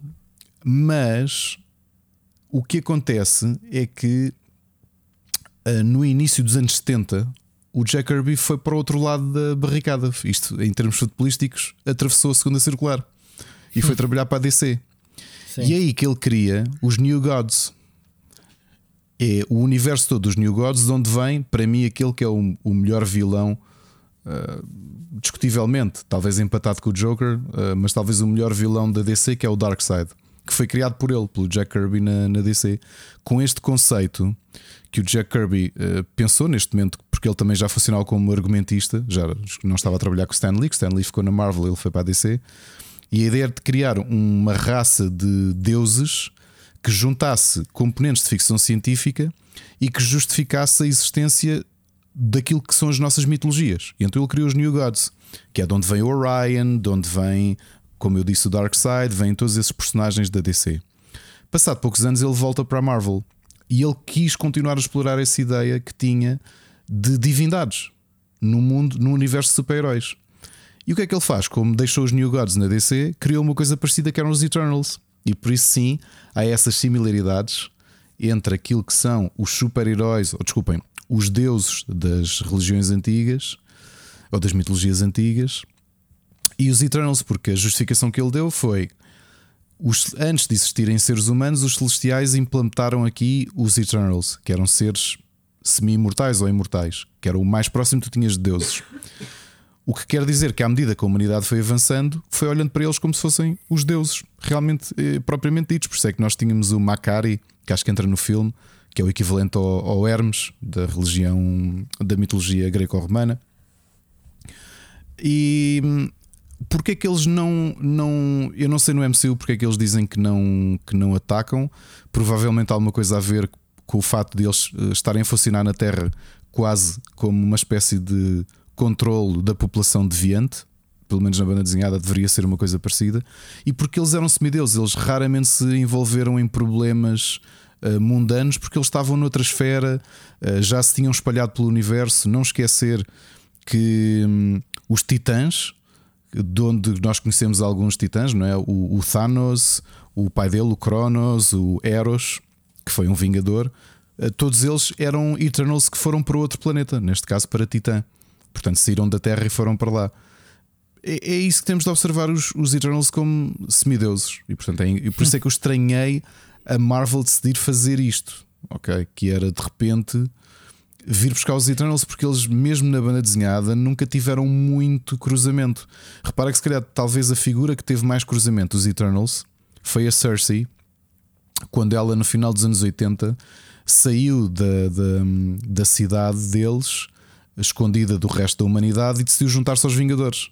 E aí é que começaram a trazer mais histórias dos Eternals misturados com os outros super-heróis, porque de repente tinhas ali uma divindade, digamos assim, que, que decidiu tornar-se uma vingadora. E, portanto, por isso é que foi a minha surpresa, porque é que isto ia acontecer. Não, não percebi essa história. O que é que o Bruno perguntou? Porque é que os celestiais, para criarem vida, têm de destruir vida? Rui, porque é, o que é que é isso? Epá, é uma questão levantada no, no filme. É muito estranho. Uh, é muito estranho que eles têm uma. Como é que é de explicar? Tem uma postura meio de sacrifício, tipo. Uh, é aquilo que o, que o, Bruno também dizia, que eles basicamente sabem que se morrerem têm um, uma máquina onde eles voltam a aparecer, não é? Voltam a ser produzidos. É uma coisa esquisita. Eu sinceramente vi o filme, mas se me perguntares de pormenores, como eu não conheço a origem deles, pá, vi, vi o filme uh, sem grandes ligações ao MCU em geral. Eles fazem lá umas piadolazinhas para ligar, não sei o quê, mas.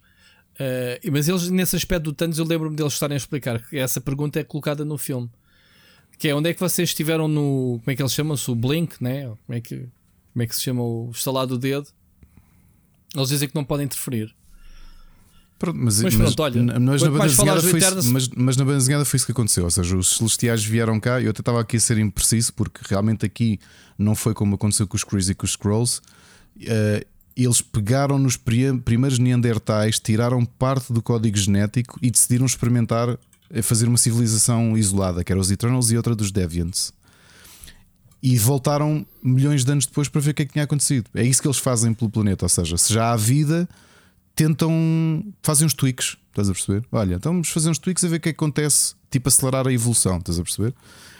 É essencialmente Pronto, isso. A explicação aqui: o trabalho dos Eternals é eliminar todos os Deviants. Portanto, esse vê-se o conflito dos Eternals com os Deviants para que hajam humanos suficientes a existirem para uh, alimentarem a semente né, até o novo celestial é até o celestial nascer.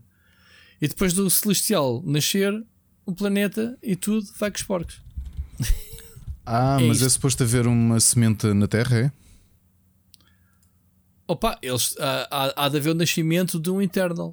Não se sabe quanto. Né? Os humanos podem se passar milhares um de anos. Né? Um Celestial, sim. Sim. Eu lembro dessa história haver uma ideia. hum, de haver uma ideia qualquer, sim, de, dos planetas serem uma espécie de incubadora para um- uma semente de celestial. Neste caso, eles Eh, falam no Celestial Tiamut. Diz-te alguma coisa? Hum, Acho que não, é uma coisa mais recente. Que é nascer na Terra. Bom, whatever. Siga. Tens uma pergunta sobre o DC do Zack Snyder? A cena canónica. Não sabia nada disso, sinceramente. Não Também sabia, não sei. não sabia, não sabia. Eu acho que a DC está com uma. Está com uma. Como é que é de explicar? Está com uma caldeirada nas mãos que é. Tu tens o o melhor super-homem para mim, desde o Christopher Reeve, que também não é difícil, não é? É o super-homem. Aquele ator. Morre para ser o super-homem e a DC por alguma razão não quer. Depois tiveste os Batmans do Christian Bale mais recentes, daquela trilogia de Boa de Sucesso. O gajo não quer saber da MCU. Portanto, tiveram que fazer reboot com o Ben Affleck. Deu stress.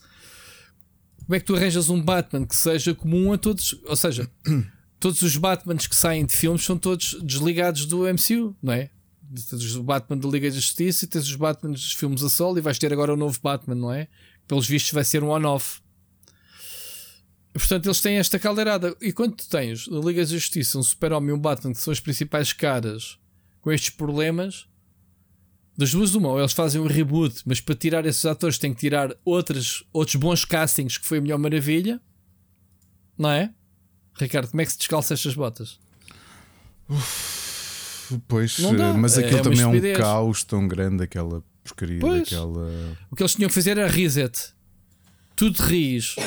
Que eles já fizeram isso várias vezes. Quer dizer, o Aquaman, até uma moeda é fixe como o Aquaman, toda a gente curtiu. Quer dizer, só que depois não sei, não sei o que é que se passa ali com a ligar as, as cenas todas. Eles não vão conseguir fazer nunca nada que como a Marvel fez com o MCU. Não, também acho difícil esse Porque- nível de coesão. A coisa, aquele é um é uma pessoa, não é? É uma pessoa que é o, o boss da Marvel, como é que ele se chama? O, O, pera, o, o Kevin Feige?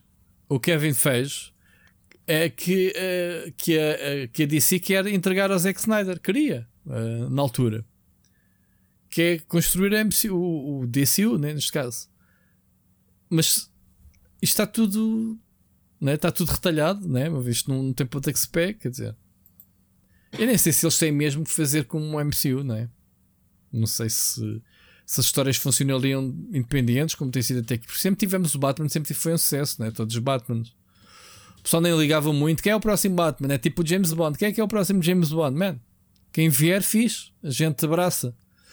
E o Batman era um bocado assim, não era? Tiveste os vários Batmans, desde o George Clooney ao.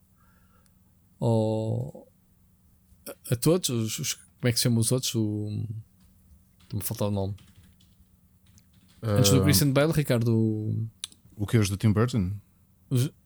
Tiveste os Tim, o Tim Burton, que foi o Bruce. O, Tiveste o Val Kilmer, o George Clooney e o Michael os, Keaton. o, o Malcolm Keaton. Pronto, mas, mas eh, sabíamos que, o- que a personagem ia, ia mudando de atores, não era? Ao longo dos Sim. anos, as pessoas Sim, sim. não queriam saber. O problema agora é tu, ah, a longevidade de cada ator no papel. E, e parece que, pronto, o que está a acontecer na Marvel é ah, atores que saem do MCU levam atrás as personagens que também saem. Epá, a vida continua. Há outras personagens que vão sendo inseridas.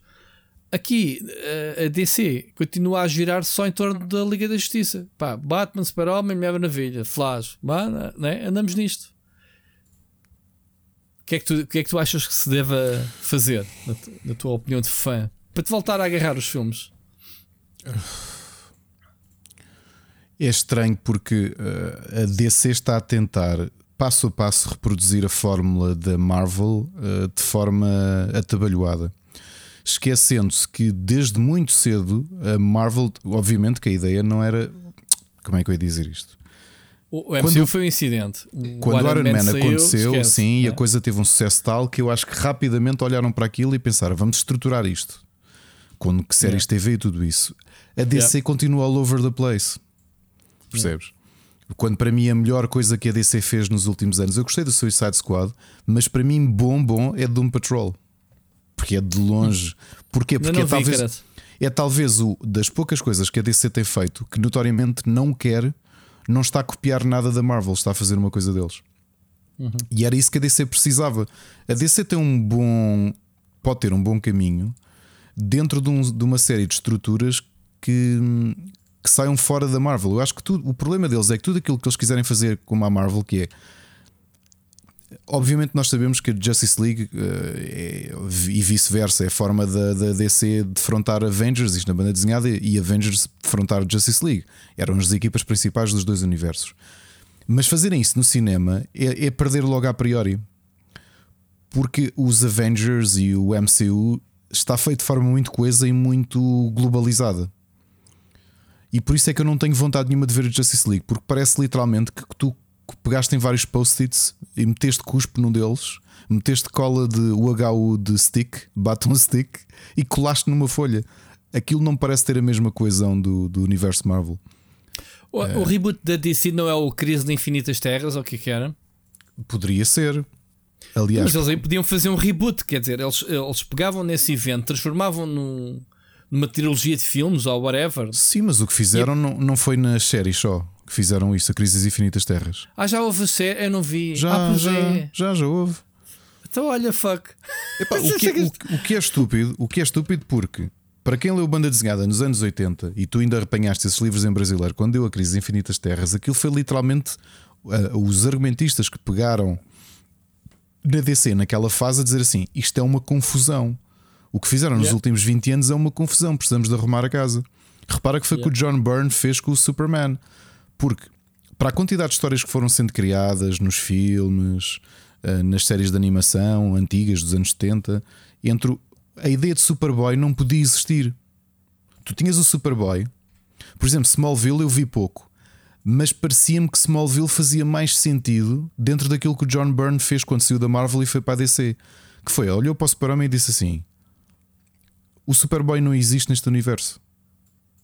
Porque tu repara, o Super-Homem ele em Só miúdo... quando, é- quando, foi adulto. Exatamente, é que ele criou o personagem. Ou seja, Sim. ele não andava lá na terrinha a ser super-herói. O Superboy não existe. Então o que o John Byrne fez na altura foi o Superboy pertence a outro universo. Por isso é que depois há esse o, o, o Earth 2, não é? Que depois foi tudo fundido.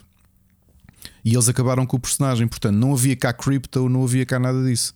Porque o Super-Homem só assumiu essa identidade quando já era adulto. E por isso é que o Smallville nisso foi inteligente. Se bem me lembro, uh, não é spoiler porque eu também não vi a série, mas tenho ideia também que o final vi. da série é ele a vestir a roupa pela primeira vez. Uhum. Pronto. E acho que esse é o problema: é que a DC continua sempre a ser uma maior confusão do que a Marvel. É que a Marvel tiveste, tiveste um reboot que foi fraquinho, mas depois voltou tudo ao normal. Tiveste um ou dois reboots. A DC tem muito mais reboots na banda desenhada sabes? Eles estão constantemente. Pá, na última década acho que fizeram três reboots. A Marvel é uma linha contínua, praticamente. Tiveste o Age of Apocalypse, mas depois viste que aquilo era um universo paralelo. Uh, pá, a DC teve o Zero Hora nos anos 90, depois teve, pá, sei lá, o New 52. Tem montes de coisas, há um monte de vezes que eles simplesmente amigos, rebenta a bolha, começa tudo de novo. E é mais difícil teres essa coesão. A Marvel é muito mais uh, unificada nesse aspecto, porque aquilo que querem fazer abrem spin-offs, abrem universos paralelos, como o Ultimate. Repara que o Miles Morales nasce num universo paralelo. Yeah. Olha, temos Mais aí uma, outra eh, pergunta. Fantasma da Ópera. Fantasma da Ópera. Olha, Bruno, uh, a minha resposta, se calhar, não é aquela que tu estás à espera.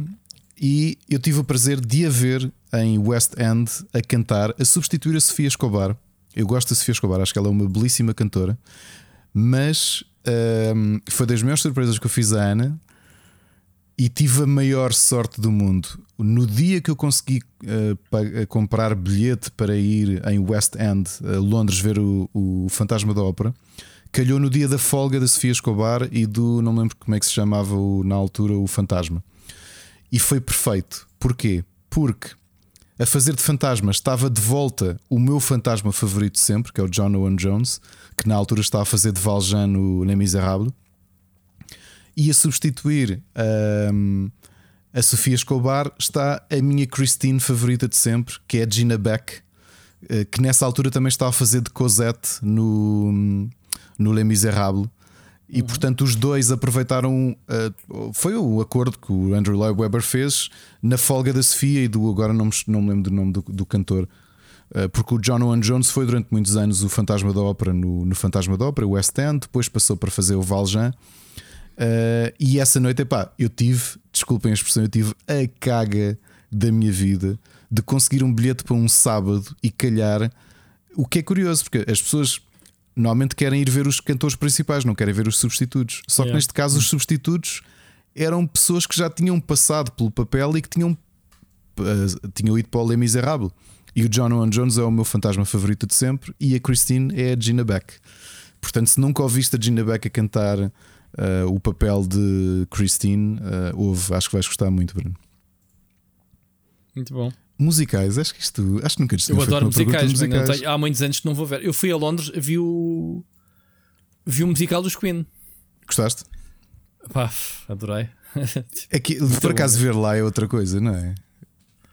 Não, Pá, não sentes muitos, isso. eu vejo, eu cá vi muitos do La Féria. Eu também, Não sei se também. gostas, o, o Amália, Gosto, gosto, o.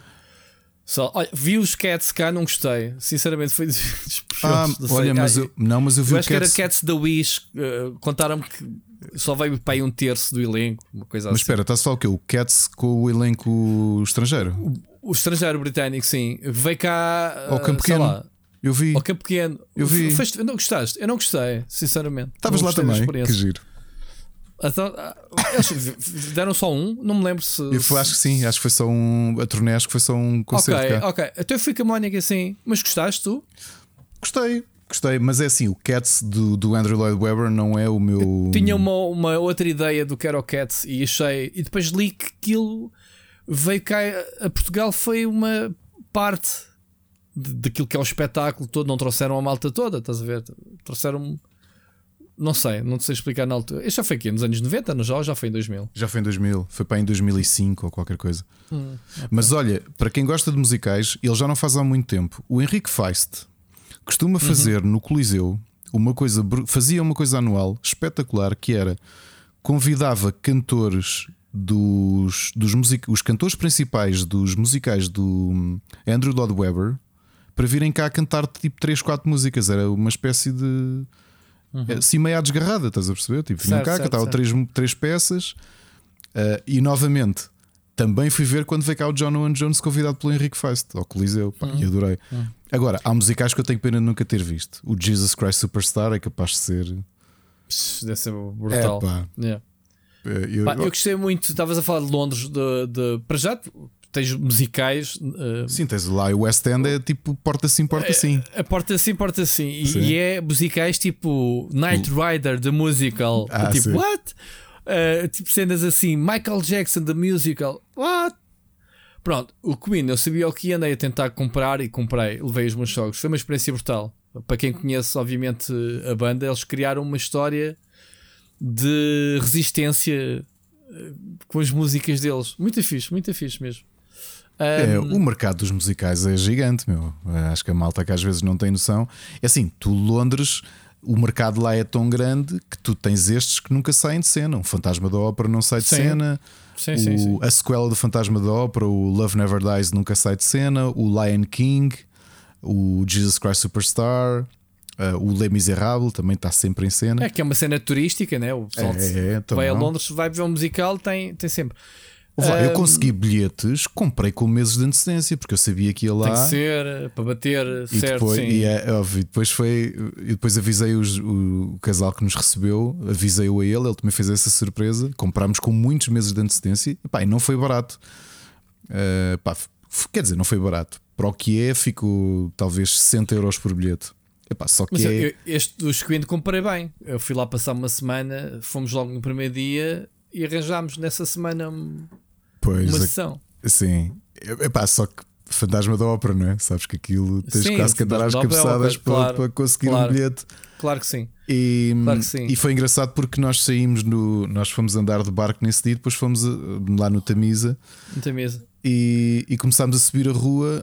E bem, não dissemos, nem eu nem o Nelson na altura dissemos às, às nossas respectivas onde é que íamos. E começámos a passarmos à frente do, do, do. Ai, do. Como é que se chama? O Royal, Royal Elizabeth, onde está. Acho que era onde estava o, o Fantasma da Ópera. E era assim: aí vamos ver o Fantasma da Ópera. Eu, achas? Achas mesmo que conseguimos bilhete? Eu estou fiz sinal a, este meu amigo e subimos a rua. Passámos os, os musicais. Não, estou a brincar, vamos mesmo ao Fantasma da Ópera. Aí esquece, foi espetacular. Hum, ver lá é uma bom. coisa completamente diferente. Cá, cá, também já levei ver, foi o, a ópera do Madame Butterfly. Uh, mas também foi ali um campo pequeno acho que o, o palco não é assim. Não, é esquisito. Acho, acho que aquilo não é para, para espetáculos. Pois não, Epá. pois não, porque é, é muito aberto. Porque, por exemplo, para quem tu já foste lá, West End. E desconfortável, tipo cadeirinhas da praia quase. É, porque é estranho porque tu imaginas estes espetáculos não é, que toda a gente conhece e depois vais a West End ver e, yeah. epá, e são teatros relativamente pequenos. Pá, mais pequenos do que um Politeama, Os muito mais pequeno. Pequenos. Com... Epá, o Politeama é horrível, man. Epá, o La Féria reconstruiu o Politeama, mas aquilo foi feito para hobbits, meu. Eu, cada vez que lá vou, a sério, eu saio com uma dor de pernas, das duas, uma, estica as pernas para, para a cadeira de baixo. Aquilo não foi feito para mim. Eu cheguei ao ponto, Ricardo, isto a sério, já não me lembro qual foi. Eu já fui ver vários do La Féria. Já fui ver a Amália, fui ver. Uh... Eu acho que o último de que fui Passa ver. por mim no Reci. Epá, não sei, eu, já fui, eu fui ver, Eu fui ver o West Side Story, acho que foi o último, porque também uma amiga nossa fazia, de, fazia de Maria. E hum. nós fomos ver. Agora assim de cabeça não me. Não Olha, me só, recordo, só desculpa, oh, Rui, só, só para, para, para dar aqui uma informação. Quando nós estivemos a ver o Fantasma da Ópera, quem estava como fantasma era o Ramin Karimlu que já há muitos anos que, que, era fantasma, e era a Sofia Escobar. E nesse dia que estavam os dois de folga. Desculpa, é que eu tinha esquecido o nome dele. Desculpa lá interromper. Uhum. Não, era só para, é só para dizer que dei por mim a ir para, para o corredor central para a escada e sentar-me lá no chão. No Politeama. É a sério? Minha, é sério. Não conseguia estar sentado. Era... Esquece. Então, mas o West End, lá. Em West End, eu lembro de. Foi a minha surpresa ver o Fantasma da Ópera e pensar: pá, este teatro é pequeníssimo. Quer dizer, eu estou aqui Uh, não, mas pode ser pequeno, mas, uh, mas, mas as cadeiras podem ser confortáveis. É, não, o que, o que eu senti foi. A Politeama não, ele, ele quis manter aquela estrutura de cadeiras. Mas o Politeama é muito maior que coisa... os teatros de, de, de, de Londres, Pronto, dos Mas musicais. as cadeiras não. não. Cadeiras, para mim, por, não. Por exemplo, a minha surpresa foi essa. Eu estava habituado a ver os DVDs do, dos, do, do, dos musicais de Londres e de repente estar lá sentado e estar a pensar: olha, o John Jones está para aí a 10 metros de mim, tipo, eu consigo vê-lo perfeito. Eu consigo ver o microfone disfarçado, colado na bochecha, não é? Que é onde eles colam o... os microfones musicais, são colados na bochecha e depois com, com base por cima para tu não veres. Uh, epá, ó, pessoal, agora a sério, uh, eu acho que o La Féria acho que não é assim uma pessoa muito fácil de trabalhar, mas uh, uma coisa tem que lhe dar de, de, de, de mérito é que eu acho que ele é o único ele faz um esforço muito grande para manter os musicais vivos em Portugal. Isso é uma coisa que. Pá, eu acho que o gajo também tem a fama de se embarcar aos orçamentos todos, portanto. Também, se ele, também. Se ele tem o dinheiro para fazer a cena, pronto. pronto. Se ele deixa Tam... alguma coisa para os outros, não. Não, mas acho que mesmo ele, como encenador, não é assim a pessoa mais. Uh, ah, ok. Trabalhar. Fácil. Sim, pois. não é a pessoa mais fácil de trabalhar. Uh, agora, se forem a Londres e, e se gostarem de musicais, uh, vão ver lá onde, onde tudo nasceu. Não, quer dizer, os musicais todos do Andrew Lloyd Webber estrearam todos em Londres, não é? Um fantasma da ópera. Ir ver no mesmo no sítio onde aquilo estreou é completamente diferente. Completamente diferente. Acho que é daquelas, daquelas viagens culturais que vale bem a pena. Vale mesmo, mesmo a pena. Olha, estás-me a fazer vontade, tu neste momento olhar para o cartaz e acho que vou fazer uma loucura. Quando passar aqui esta crise, vou levá-las outra vez. Uh, nem que seja uma, uma, simples peça de teatro. A última que fomos ver foi que a Carolina levámos-la a ver a. Qual foi a peça? Foi ali no Vilaré, foi ali mesmo ao lado do, do meu trabalho. Ah, foi, é o. Como é que é? Respeita-me porque eu sou tua mãe. Já viste falar nisso? Com. É com. Um, ah, o que trabalhava com o Herman durante muitos tempo. Sim, Como é que ele se chama? O... que ele, sim, ele está vestido de mulher. Um... Sim. Epá, estou-me esquecido o nome dele. O... Mais respeito que eu sou tua mãe. Com o coice, pá, estupidez. Estou a olhar para a cara dele. Também eu estou a ver o cartaz. Jo Joaquim Monchique. Joaquim Monchique. Para isso. É tão bom. Tu- olha, Ah, fomos ver esse, fomos ver esse recentemente. Uh, Pai, antes da crise, ou da crise da, da, da pandemia, uma coisa assim. é isso. Olha, Rui, só por curiosidade, hum, estava agora, fui agora ao site da- do. Há bocado tinha chamado Queen Elizabeth, não, é o Her Majesty Theatre, que é onde está o Phantom of the Opera há décadas.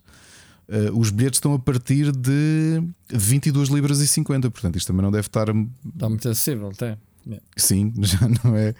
Eh, quer dizer, não deve haver tanto turismo como havia há uns anos, Pois, não é? pois, pois, pois. Portanto, Foste ver o for- jantar de idiotas Não, não, por acaso não vi. com o António Feio na altura. É, E com o Miguel Guilherme, não é? Mulher, mulher. Enfim, ainda fui, a, ainda fui a bastantes peças. Sabes que eu até fui, Eh, até outra coisa que fui, não sei se alguma vez tivesse esta experiência, que é ver, não é a minha onda, mas vi pelo menos uns 10 na minha vida. Ehm, revistas à portuguesa. Não, não adoro, sinceramente. São mas sempre divertidas. mas são fui ver sempre bem muitas, fui ver animadas. muitas da E- e Marina nós Mota. sabemos- É, é, é, a Marina Mota é um fogo, é uma estrela, meu. Tipo, esquece. Marina Mota é um. É muito boa. Oh, Rui, nós conhecemos há não sei quantos anos, não conhecia esse teu lado, pá, não sabia que tu gostavas deste tipo de espetáculos. Gosto, não, eh, posso não ter muitas iniciativas, muitas vezes até a Mónica que diz: Olha, vamos, mas sempre que eu fui, pá, eu por exemplo nunca apreciei fado e o musical da Amália é dos melhores que eu já vi. Não sei, não sei se já viste esse, Não vi, não. pá, é uma experiência brutal mesmo. Uma experiência brutal, porque eh, para já, em termos musicais, eh, os, os, os, os, os autores né, das, das, das músicas, das bandas sonoras, são sempre muito bons. As letras e, eh, e as músicas pá, entram-te no ouvido, tem que entrar logo, né? Tu estás ali sentado numa experiência, aquilo tem que entrar e fica no ouvido. Depois as representações, pá, temos atores de, de revista e de musicais muito bons. Ah, epá, e gosto. Não sabias deste meu lado? É, há tanta coisa que não sabes de mim, ainda bem. Ah, É, faz é, vamos. sentido. Vamos aprendendo. Vamos aprender. Olha, Falaste no Fantasma da Ópera, pronto. Mas, mas olha que fico, que fico.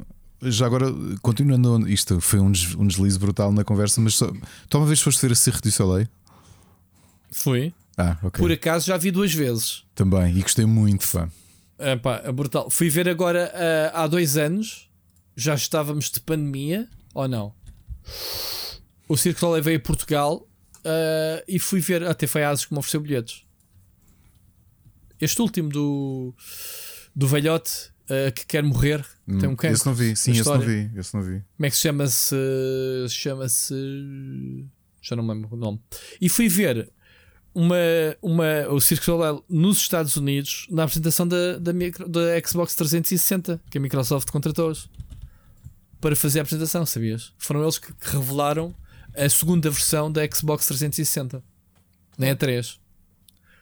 Não sabias disso? Não, não. E no fim diz assim: todos os presentes vão receber uma consola. Está ali. Nós para Portugal não a trouxemos, a Microsoft Portugal entregou-nos depois. Foi tipo mãos largas, tipo, ah, Cirque Soleil, pá, 360. Sim, Olha, e Foi vi outra fixe. coisa na. Como é que chama aquela. Perto do rio, aquela caixa da Toyota, não é? Era a Toyota Box. Uh, que é o La Fura del Baus. Que, que faz lembrar, Os obviamente, del o eu conheço. Faz lembrar o Cirque vi, é Soleil, não é? São espanhóis. Mas são mais interativos e um bocadinho são, mais são. sexual, não é?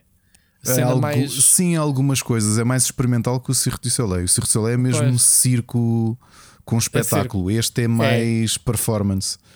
Uh, pá, O lembro- du Soleil é uma espécie de Globetrotters do circo. Eles vão É. buscar os melhores dos melhores do mundo. Ah, né? Não é um, não é, uma, não é palhaçadas, não é um, Não, não, não, é não. nem mais. É, é uma cena de acrobacias e cenas brutais a contar uma história. É, o Furo del Baus eu vi um espetáculo que foi cá, eu acho que foi em 2006 que fui ver. E pá, lembro-me, é daquelas coisas que me marcaram tanto. Um segmento que era. ah, eles construíram um- uma plataforma e era uma música que estava a decorrer. Era um homem que ia correndo, mas tinha uma ventoinha gigante no topo da plataforma e ele estava suspenso. E então ele estava sempre a ser empurrado para trás. E era a sequência era essa, portanto, era ali um bailado que ele fez ah, numa Estavas a dizer que são- plataforma suspensa. Estavas a dizer que são espanhol. O Cirque du Soleil não é espanhol? Não, Ou os é? La Fura del Baus é que são espanhóis. Fora da base, sim, ok. O Cirque du Soleil acho que é Canadá, não? É Não capaz, é certeza. capaz, sim, sim, sim, sim.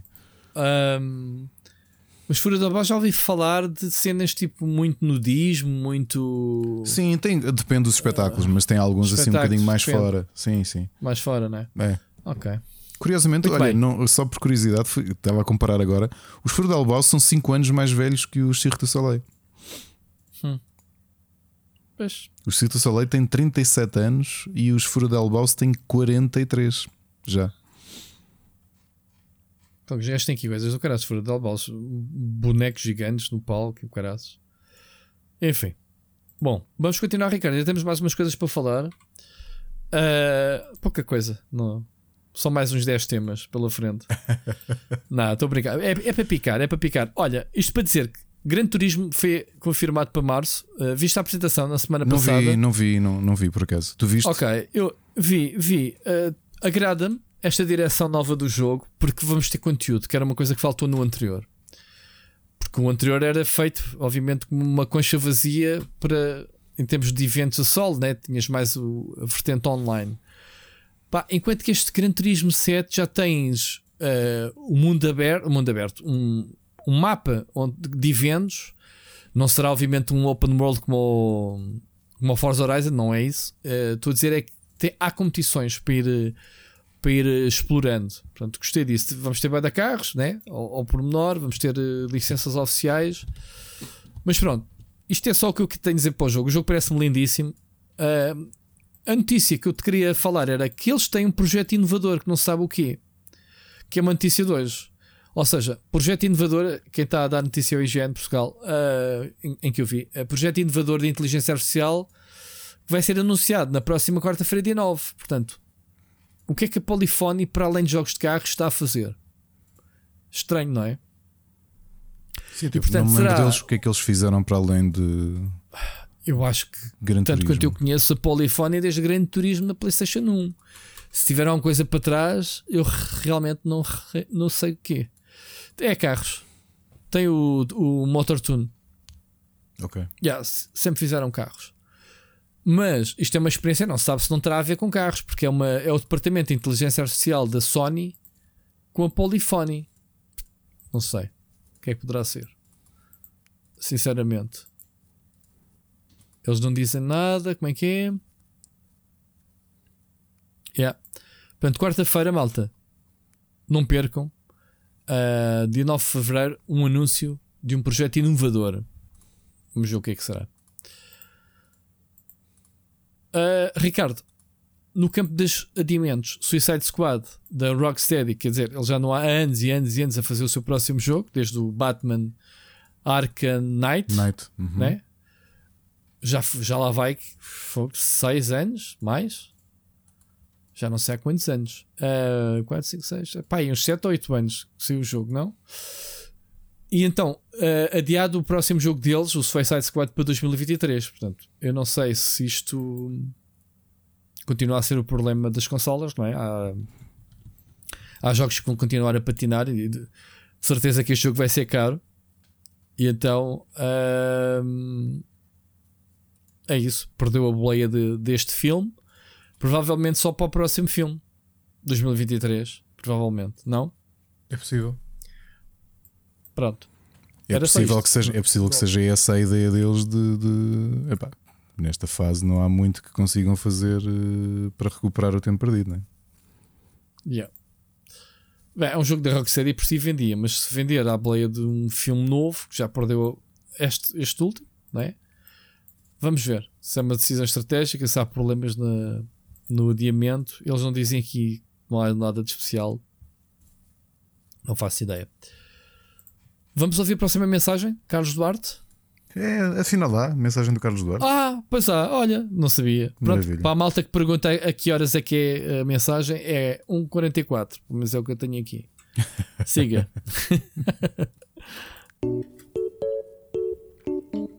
Olá! Às vezes neste podcast aparece certo conteúdo que temos de dar a mão à palmatória e dizer: sim, senhor, realmente existiu aqui algo para além de nada durante 3 ou 4 horas. E que de vez em quando até consegue desabrochar certas e determinadas coisas que uma pessoa fica a pensar seriamente como é que nunca pensou nisso antes. E foi exatamente o que eu pensei quando ouvi o episódio da semana passada. Então hoje decidi elaborar ainda mais a grande ideia de negócio do Luís Andrade: vender o rabo como NFT. Passei a semana toda a pensar no leque de opções que isso te dá. Imaginei aquele clichê de me sentar numa fotocopiadora e sair uma folha A4 de uma cópia do meu rabo. Obviamente não poderia simplesmente pegar nessa cópia e vendê-la como NFT. Claro que não. Seria só parvo. Teria de criar várias variantes do meu rabo.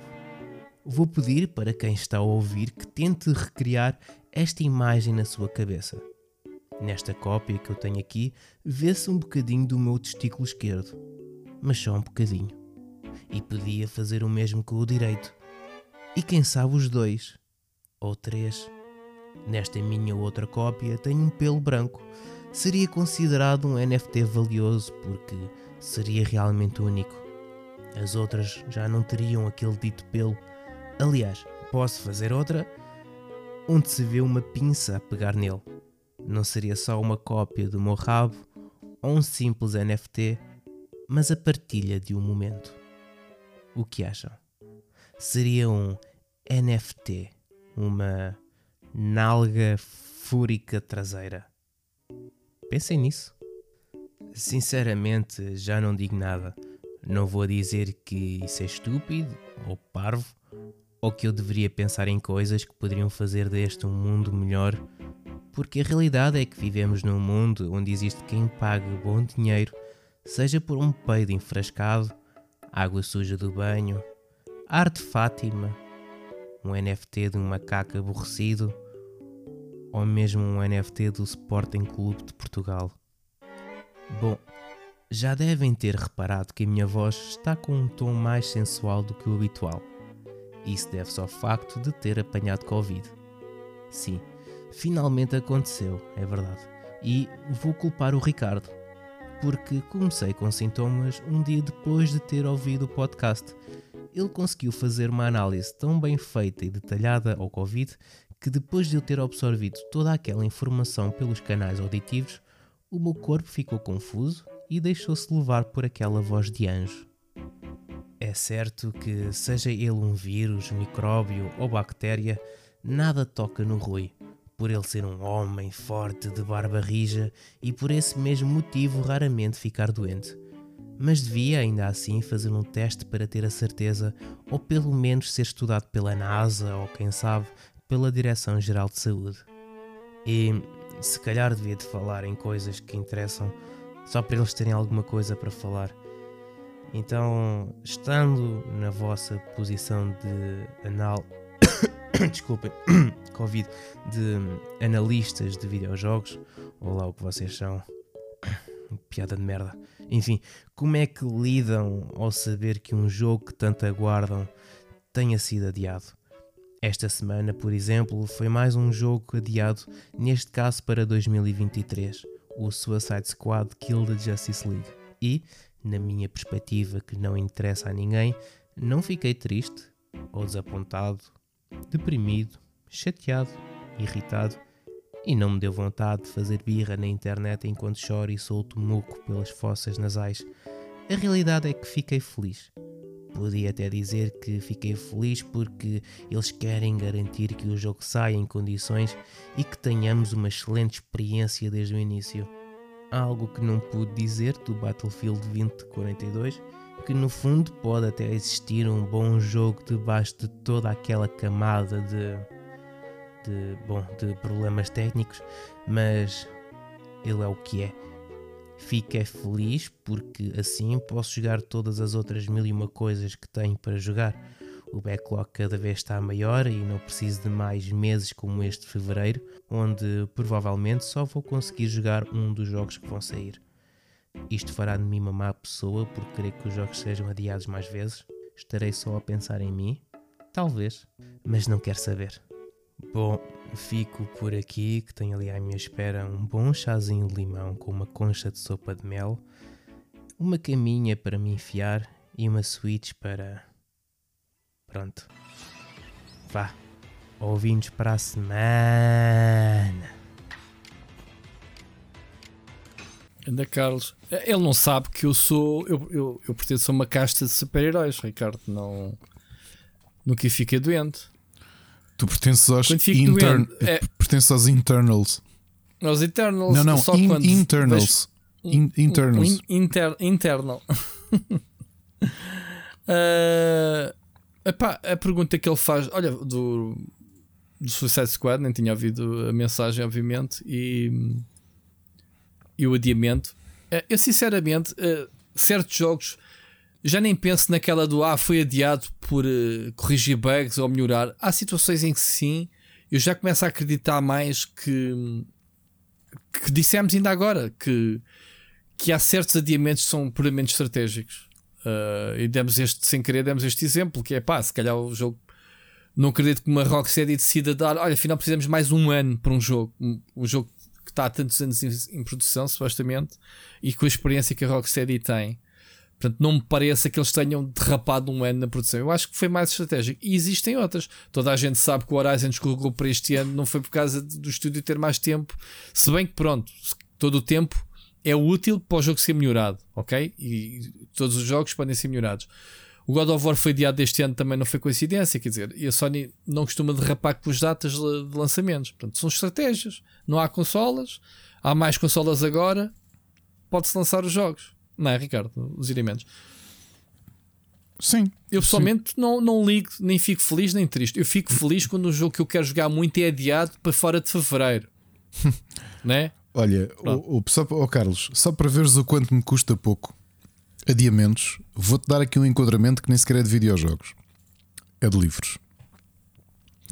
Até o livro Dance with Dragons do George R. R. Martin sair em 2011, eu estive desde 2008, paguei-o quatro vezes. Foi sempre devolvido o dinheiro. Pagava, devolvia o meu dinheiro. Pagava, devolvia o meu dinheiro, porque o livro não saía. E se eu, entretanto, em 2011, eu recebi o livro. Boa. Eu estou desde 2011 a pagar sucessivamente o The Winds of Winter, a sequela do A Song of Ice and Fire, também do George R. R. Martin, obviamente. Já vai há É. 10 anos. Posso? Uh, quase 11 anos que eu, já, eu acho que já paguei o livro 6 vezes. Novamente, recebi sempre o dinheiro de volta. Mas assim que sai uma data nova, eu chego lá e digo: Toma, está aqui o meu dinheiro. Se sair, manda-me o livro. E uh, na altura, Qual, Book qual é a próxima data? Epá, entretanto, cancelaram há dois anos e não puseram outra vez à venda. Portanto, não sei quando é que é. Mas, portanto, com videojogos, oh meu amigo, eu desde 2008 que estou à espera de dois livros. Aliás, 2007 foi quando fiz a primeira pré-reserva no Book Depository do, do Dance with Dragons.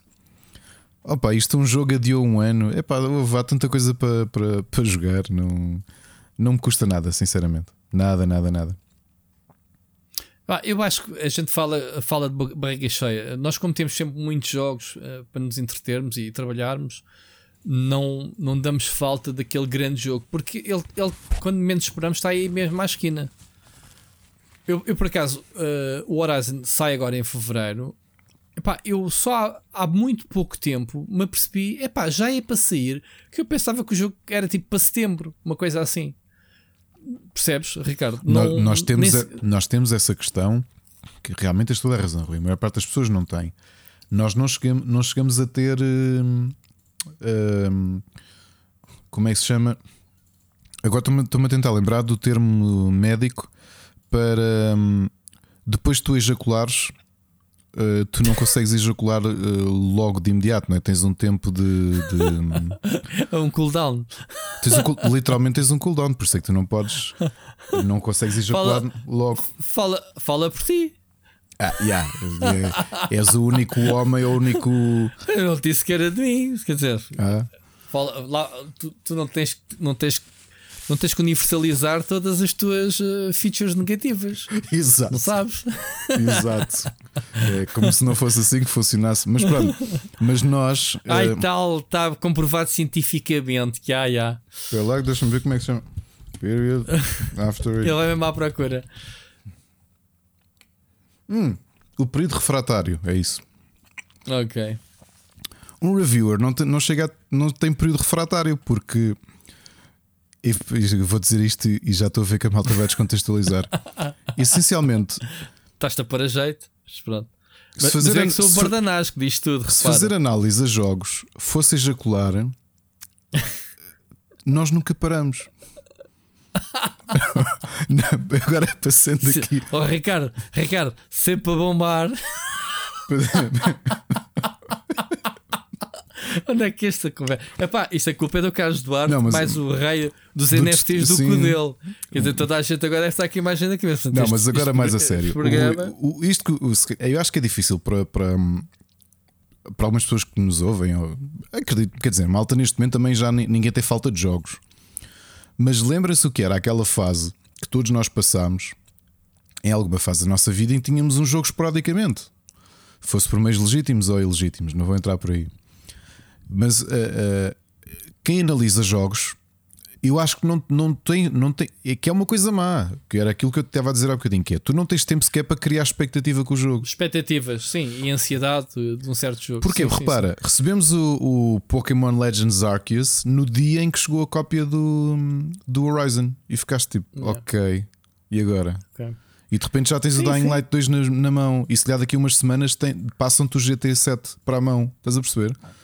Yeah, E tu ficas, pá, que- e agora? fazer um post-mortem da cena. yeah. Não há, não, ou seja, acabou, Nex, já tens o próximo jogo à porta, portanto não chegas a saborear como deve ser, não chegas a ter tempo para. Isto tu estavas a dizer. Eu por acaso lembrava-me que o Horizon estava aí à porta porque eu estou. Não é uma coisa habitual, há muitos anos que não tenho isto, nunca mais sai o jogo tal. Por acaso, para fevereiro eu tinha dois jogos que estava mesmo ansioso, que era o Pokémon e o Horizon. Mas não costuma acontecer, porque acho que tanto eu como tu, nas conversas que temos aqui em off, é esta do olha, já olha, vai chegar não sei o quê. Eu, ah, pois é. Como por exemplo, tu a falares-me hoje do Sifu e eu dizer-te, pá, eu até me esqueci de pedir. Aliás, eu tinha, tinha pedido em novembro, quando ainda não estavam abertas os pedidos de cópia, e só hoje é que. Era uma beta. Sim. É, e só hoje é que o pedi porque pensei, olha, mas depois também pensei, se eles mandarem, é um período horrível. Estamos todos com um monte de jogos na mão, percebes? Uh, Mais os indies que têm aqui, alguns mais pequeninos, pá, é, é, é uma fase muito complicada e realmente nós não chegamos a ter este tempo para criar expectativas, para nos lembrarmos que vem aí não sei o quê. Portanto, a ideia do. O Rui há bocado trouxe este assunto antes do Carlos Duarte falar do, do Suicide Squad ser adiado. Eu encolhi os ombros, é tipo, ok, sure. Yeah. Uh, não vai mudar muito a minha vida nesse, nesse aspecto, porque é porque não vai. Não vai porque nós não temos tempo para estar uh, com expectativas, porque isto não para, praticamente. Muito bom. Olha, avançando, uh, Sony vai abraçar os Game as a Service. Não fosse, a, 10 não fosse a aquisição da Bungie de dar essa Foi, ideia. já né? tínhamos falado nessa cena, vez. Pronto, exatamente. Ou seja, eles vão ensinar os estúdios a, a trabalhar neste tipo de conteúdos e há até 2025, 26, pelo menos 10 serviços uh, entre a Bungie e os PlayStation Studios. Portanto, cá está a confirmar-se. Nós falámos sobre isso, não foi? Sim. que era um, um dos aspectos que faltava à Sony era isto. Pronto, e está aqui então a exploração deste negócio, os serviços. Pá, isto for bem feito, não me choca nada. Pá, eh, isto não significa que as pessoas tenham que pagar mensalidades para jogar os jogos, podem Tu simplesmente. conheces o Destiny a fundo e quer dizer, eu, eu conheço pouco e o uh, Destiny sim. é um grande jogo, não é? Eh, Sim, mas não é o jogo em si, é- o serviço também é bom, tem que ser bom. É, os Season Passes têm que, têm que adicionar qualquer coisa, porque ou tu compras a expansão e normalmente dá- dá-te as, as temporadas todas, do, do ano todo, foi o caso, eh, as quatro expansões, as quatro seasons. Ou então compras, não compras a expansão, podes comprar só os eventos e, e- e aquilo que tens direito na- na- nas, nas Season Passes, que não é para quem gosta do jogo, é conteúdo e, e- pode acrescentar mais à experiência. No caso do Destiny, obviamente, o Fortnite, por exemplo, é para quem gosta de coleção dos cosméticos, eles estão sempre a alimentar a malta com, com os fatos novos e com essas coisas. Pá, mas é fixe, a f- a coisa de progressão. Estávamos a queixar que o Halo não tinha inserido bem o a Season Pass como deve ser. E, e olha, e no, mo- e no mobile que tu és fã, e o meu filho também, e eu também já joguei algumas coisas, não é? A Supercell é exímia nisso, não é? Sim, Supercell. A Supercell, A Supercell- ensina a toda a gente como é que isso faz, não é? a Supercell tem, eh, não obriga a nada e tu consegues passar ao lado e tens uma experiência topo, AAA. Uh, falo por mim que joguei muitos anos o, o, o como é que se chama-se? O Royal O Clash Royale. Crash Royale. É, eu por é acaso dois ou três anos eu, seguidos. eu posso dizer que o meu filho joga Brawl Stars e, e, O Brawl Stars é o que veio a seguir. e eu sim. às vezes ofereço-lhe, às vezes há aqueles lendários em promoção que pá, que eu pensando, pá, isto são, fica Sim, 12 merece, euros Estás a eu- recompensar. É, a- para, para as a horas de cena. jogo. É. Foi uma Pronto. coisa que eu fiz no LoL durante muito tempo com skins. Pronto, mas depois temos o lado negativo que é a Square Enix com o Avengers uh, trocou-se toda com, o- com o sistema de, de Game as a Service. Pronto, a Sony de certeza que não vai entrar nisto a brincar e vamos ver. Vamos ver o que é que, o que, é que vai Yeah, acontecer. nem que seja a própria, própria Bungie com o know-how todo a, a estabelecer Sim. essa base, não é? vai ser o exemplo. oh, Oh, Ricardo, eu estou farto aqui de falar. Um MMO é um Game as a Service. Sim, tu pagas claro. uma mensalidade para ou jogar o não, jogo. ou podes não pagar mensalidade, podes ter outra forma de o financiar. Pronto. Ahm, agora, quando as coisas são bem feitas, eu prefiro pagar. Eu, eu pago para ter Claro. acesso às Olha as coisas. horas Agora na, Lost. na fase que tu gostaste e tiveste muito mergulhado e muito investido no Guild Wars e, e foste tu e o Tiago foram comprar as expansões que ainda não tinham. Exatamente, exatamente. Agora, pronto, mas as expansões, uma coisa é uma expansão, outra coisa é um. Eu também é acho que uma essa questão, essa questão do, do, do- o tempo mede-se bem. Olha, ah, eu, eu acho que não te disse. Eu tinha, eu vou, vou-te aqui revelar uma coisa que comprei, porque às vezes aquilo que tu pensas que é o teu tempo versus o investimento que queres dar ou que tu estás disposto a pagar. Tu sabes que eu gosto de fazer completions nos jogos de, de, de Open Worlds, os Assassin's Creed, a mesma coisa. Quando eu joguei o Syndicate, eu fiz completionist, como eu te disse. Eu tinha Season Pass, tinha todas as expansões, passei tudo. A única coisa que não vinha era um DLC que custava 1,90€. Sabes o que é que era? Colocava-te os Era um ícones no cavalo. mapa. Ah, ok. Ou seja- para o pessoal que não tem tempo. Exato, eu pensei assim, man, não vou andar aqui às cabeçadas à procura Isso é de uma coisa que notas devia ser de- musicais. desbloqueada, desbloqueada no jogo, mas venderam-te. E compraste para, para te facilitar. Comprei, sim, que tu, mas antigamente Então, não era, mas- antigamente não era assim. Tu subias uma torre e desbloqueavas as coisas todas, não é? Sim, sim, sim. E sim, eles depois sim. é que adicionaram uma série de camadas de coisas que não desbloqueiam. No Horizon também, tu no primeiro, quando subias aos Tallnecks, também desbloqueavas tudo à choca, volta. Isso, isso é assim: queres, tens tempo ou queres, Exato. queres o spoiler do sítio? E tu, a decisão é tua, eles não te obrigam a comprar nada. É um Exatamente. serviço, por isso é que chama-se Game as a Service. É, é um serviço, mano. Tá aqui, olha, queres? Isto não vai interferir na tua experiência do jogo. Queres, se- queres fazer compulsionista e pagares esta taxazinha? Sim, Pá, há- tu podes tu jogar o podes jogo sem pensar- fazer isso. Tu Podes sim, exato. Exato. Mas pronto, mas o Game as a Service não é bem só isso. É, é tudo o que envolve a transformação do jogo ao longo do tempo e que tu pagas essa transformação. Ou seja, não pagas só o jogo base, como pagas conteúdos adicionais, opcionais ou não. Pronto, é que sabes. Uh, lá está, o pessoal paga, paga, paga quem quer. Eu, por exemplo, não pago mounts uh, nos jogos que gosto dos MMOs. Gostas de trabalhar por eles. Gostas posso- de trabalhar por eles. se pá, neste momento eu não tenho tempo para grind. Se o grind for fixe, eh, porque não? Eu agora, neste momento, um dos meus planos do Final Fantasy XIV era começar a ver onde é que estão as mounts e começar a ir buscá-las e fazer coleção. Gostava, pá, mas é, é, o- são, é, é- é daquelas coisas. Ou, ou jogo Final Fantasy ou faço, ou sou jornalista de videojogos. Ou sou jogador do World of Warcraft, ou sou jornalista. Percebes? Não, dá, não tenho tempo, porque eu tenho um emprego. Não, não, se eu fizesse isto full time, não é? ah, e pudesse ah, repartir o meu tempo para isto, ter uma audiência só para quem gosta destas coisas, porque existe. Ah, eu sigo uma, uma, uma streamer que é a Ana Fuxia, não sei se conheces. Ela agora anda a jogar só League of Legends, estava a dar vontade outra vez de jogar por causa dela. E ela joga MMO, está no top 5. No top 5 de, de, de, de, de quem, de quem tem mais achievements e mounts e colecionáveis do World of Warcraft e já começou a jornada dela no Final Fantasy XIV na mesma coisa mas ela é maluca, ela é capaz de estar tipo 12, 14 horas em stream. Eu muitas vezes entro aqui às 9 da, da manhã para começar a trabalhar ligo a ver quem é que está em stream. Ela está e chega à noite e ainda, ainda sai do trabalho e ela ainda lá fica. Tipo, são pessoas que estão bem da tempo à frente do computador. Mas para fazer esse tipo de cenas e agir de seguir, ver, olha, estou a grindar este mount, não sei o quê, é fixe. Gosto disso. Eh, mas lá está, é o investimento que as pessoas metem nos jogos. nem todos os jogos são MMOs. Eu, por exemplo, neste momento outra vez de volta. Por exemplo, estive a ver o, o que é que o Lost Ark vai oferecer e tipo, esquece, né? É, há para lá conteúdo. Mas sabes uma curiosidade do jogo, Ricardo? Ok.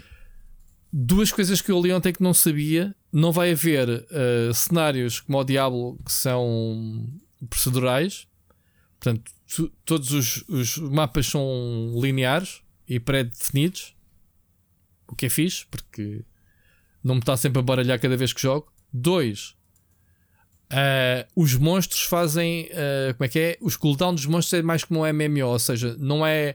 Saíste da zona, voltaste a entrar e tens lá os, os bosses todos, os monstros todos, como tens no Diablo, que estás sempre a entrar e sair. Pá, dá-te um sentido de progressão, por exemplo, o jogo. Uh, mas pronto, não vamos falar de Lost Ark, senão. É, é, lá está. Um jogo que eu estou a esperar há muito tempo que eu queria que fosse adiado pelo menos mais um mês ou outro para um mês morto. Não, tem que ser em fevereiro. Exato. Amanhã, não, dia 11, né? Dia 11. É já amanhã ou depois. É, pá, pá, caralho, eu não quero jogar o jogo agora. Não, não posso jogá-lo. Não posso perder. Já sei que me vou perder no jogo. Nem sequer vou. Já pré-instalei, pronto. Eu ia dizer que nem eu ia instalar. já está pré-instalado antes do jogo sair. Ai, santa isso. Ah, e estava-te a dizer, estava a pensar se dava os 15 euros ou não para começar a jogar 3 dias eh, mais cedo e com alguns itens qualquer de utilidade.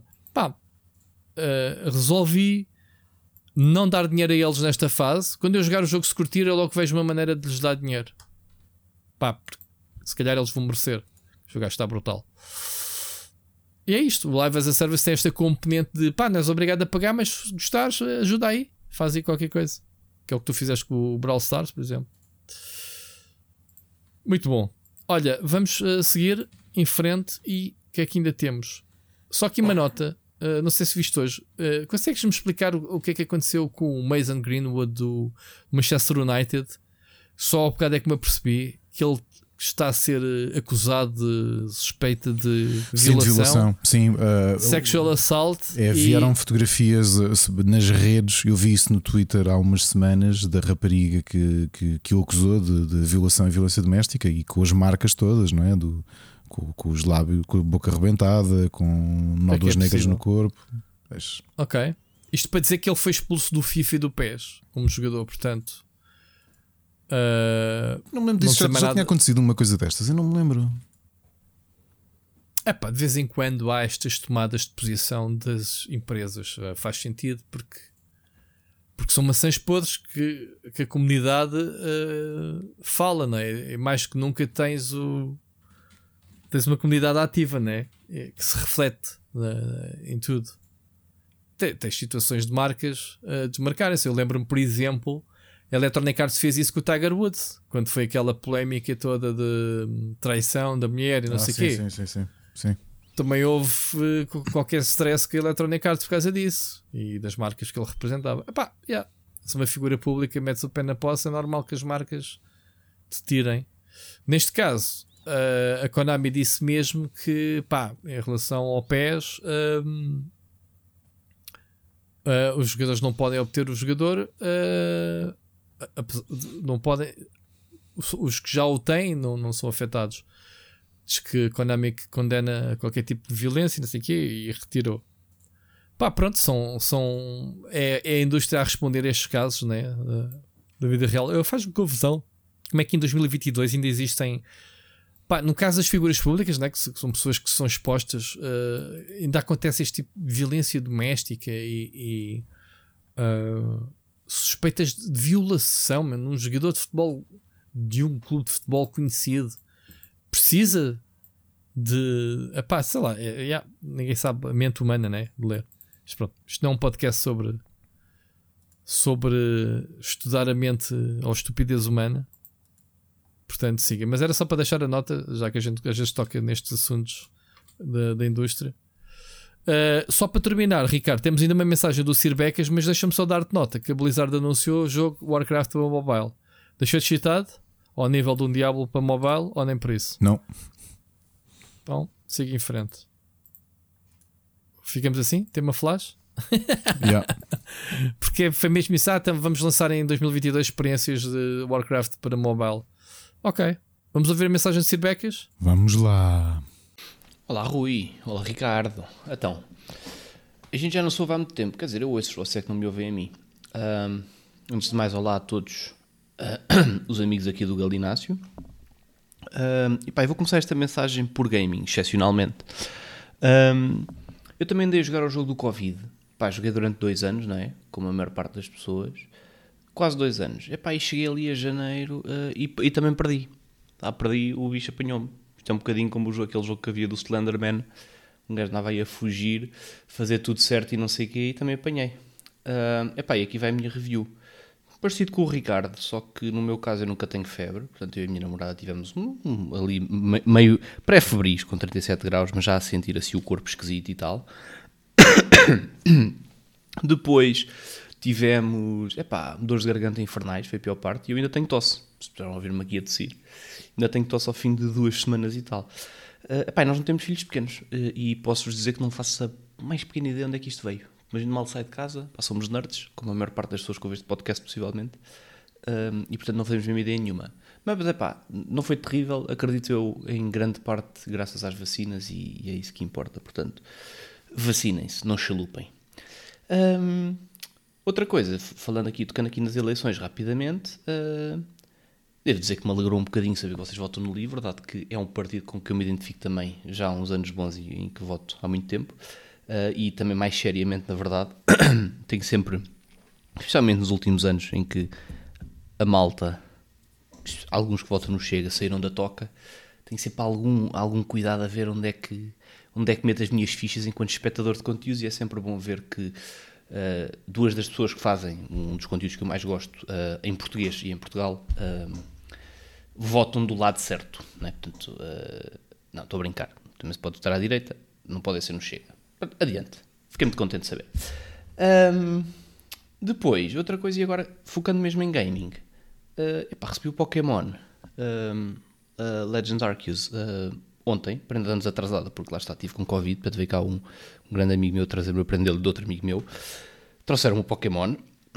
Comecei a jogar. Estou a gostar muito. Uh, devo só dizer que, epá, ao contrário do que eu dizia e defendia muito o jogo, porque a malta fazia grandes reviews, eu lembro de estar na stream do Impacto desta discussão com ele até, uh, em que, epá, que a malta criticava muito o aspecto do jogo e tal, e eu dizia, epá, mas vocês estão-se a basear num trailerzinho e tal, epá, vamos lá com alguma cautela. No final acabaram por ter razão, pá, o jogo é muito feio. Uh, acho que não, não, não há forma de dizer outra forma, só que é muito divertido. E, e, portanto acaba por ser é uma experiência mais doce do que eu ia dizer que era agridoce, mas na verdade é uma experiência bastante doce, só que de facto fica ali uma sensação de que aquilo podia ser muito mais bonito. Uh, esperamos, esperamos que num, num, num próximo jogo uh, tenhamos isso. Uh, mas no geral gostei. E não concordei muito, na verdade. Acho que vocês fizeram um comentário que. Não lembro qual de vocês, mas um de vocês comentou qualquer coisa no sentido de acharem que o jogo sofria e estava um pouco limitado pelo hardware da Switch. Uh, epá, que é um que eu não percebo muito bem em que sentido é que vocês dizem isto, uh, logo à partida, na medida, usando o argumento que a gente usa, que é o Breath of the Wild foi a abertura da consola, mesmo até sendo desenvolvido para a Wii U, mas depois exporta para a Switch ou coisa do género, uh, veio puxar pela consola bem, mesmo que às vezes tenha quebras de frame rates e isso tudo. o, o, o Xenoblade Chronicles, o, o 2, que é o único que eu tenho, pá, também muito, muito, muito bonito em comparação com o. pá, com, com, este Pokémon atual. Uh, e portanto, pá, tenho alguma dificuldade em, em, olhar para isto como um problema de hardware, ok? Portanto, uh, mas, mas, no geral gosto muito do jogo, portanto estou a gostar muito do jogo. Já lá pus para umas 4 horas, que é pouco, mas, uh, mas estou a gostar bastante e portanto acho que finalmente temos aqui um, um pequeno virar de página, ainda que, que subtil. Um, e já agora, uma pequena nota, porque falei do Xenoblade Chronicles 2 uh, e vocês tiveram a falar de Crunch e o Crunch existe. Eu não sei se neste episódio no anterior, porque eu tive que acumular os dois. Uh, porque lá está, eu tive com Covid e acabei por não mandar mensagens. Estava, estava demasiado chalado para, para o fazer. Um, o Xenoblade Chronicles 2, curiosamente, é de um estúdio e de uma equipa, portanto, é malta do Xenogears e não sei o quê, uh, que um, tem fama de ter excelentes práticas de recursos humanos. Portanto, uh, fica só essa curiosidade, porque há pouco tempo andava a ler sobre eles na Wikipédia e depois li algumas notícias nesse sentido, que é, tem fama de ser um estúdio daqueles que é tipo, façam um jogo no vosso tempo, quando estiver pronto a gente lança, não há cá crunch, não há cá uh, vocês matarem-se a trabalhar. Uh, epá, e pronto, é isto. Uh, já agora, só porque já não se fala há muito tempo sobre a Morant, eu não vos respondi, porque vou tentar responder-vos de outra maneira, com mais tempo e mais detalhe, indo buscar ciência mesmo e fazendo uma coisa mais uh, sustentadazinha quando tiver tempo. Não vos consigo prometer que isso aconteça para a semana, daqui a um mês ou daqui a dois, mas quando for, eu lá vos digo: olhem, o Ricardo estava tão curioso em perceber aqui a sua adoração pela Amorant que eu lá finalmente uh, fiz qualquer coisa sobre isso. Uh, e pronto, ouvimos para a semana.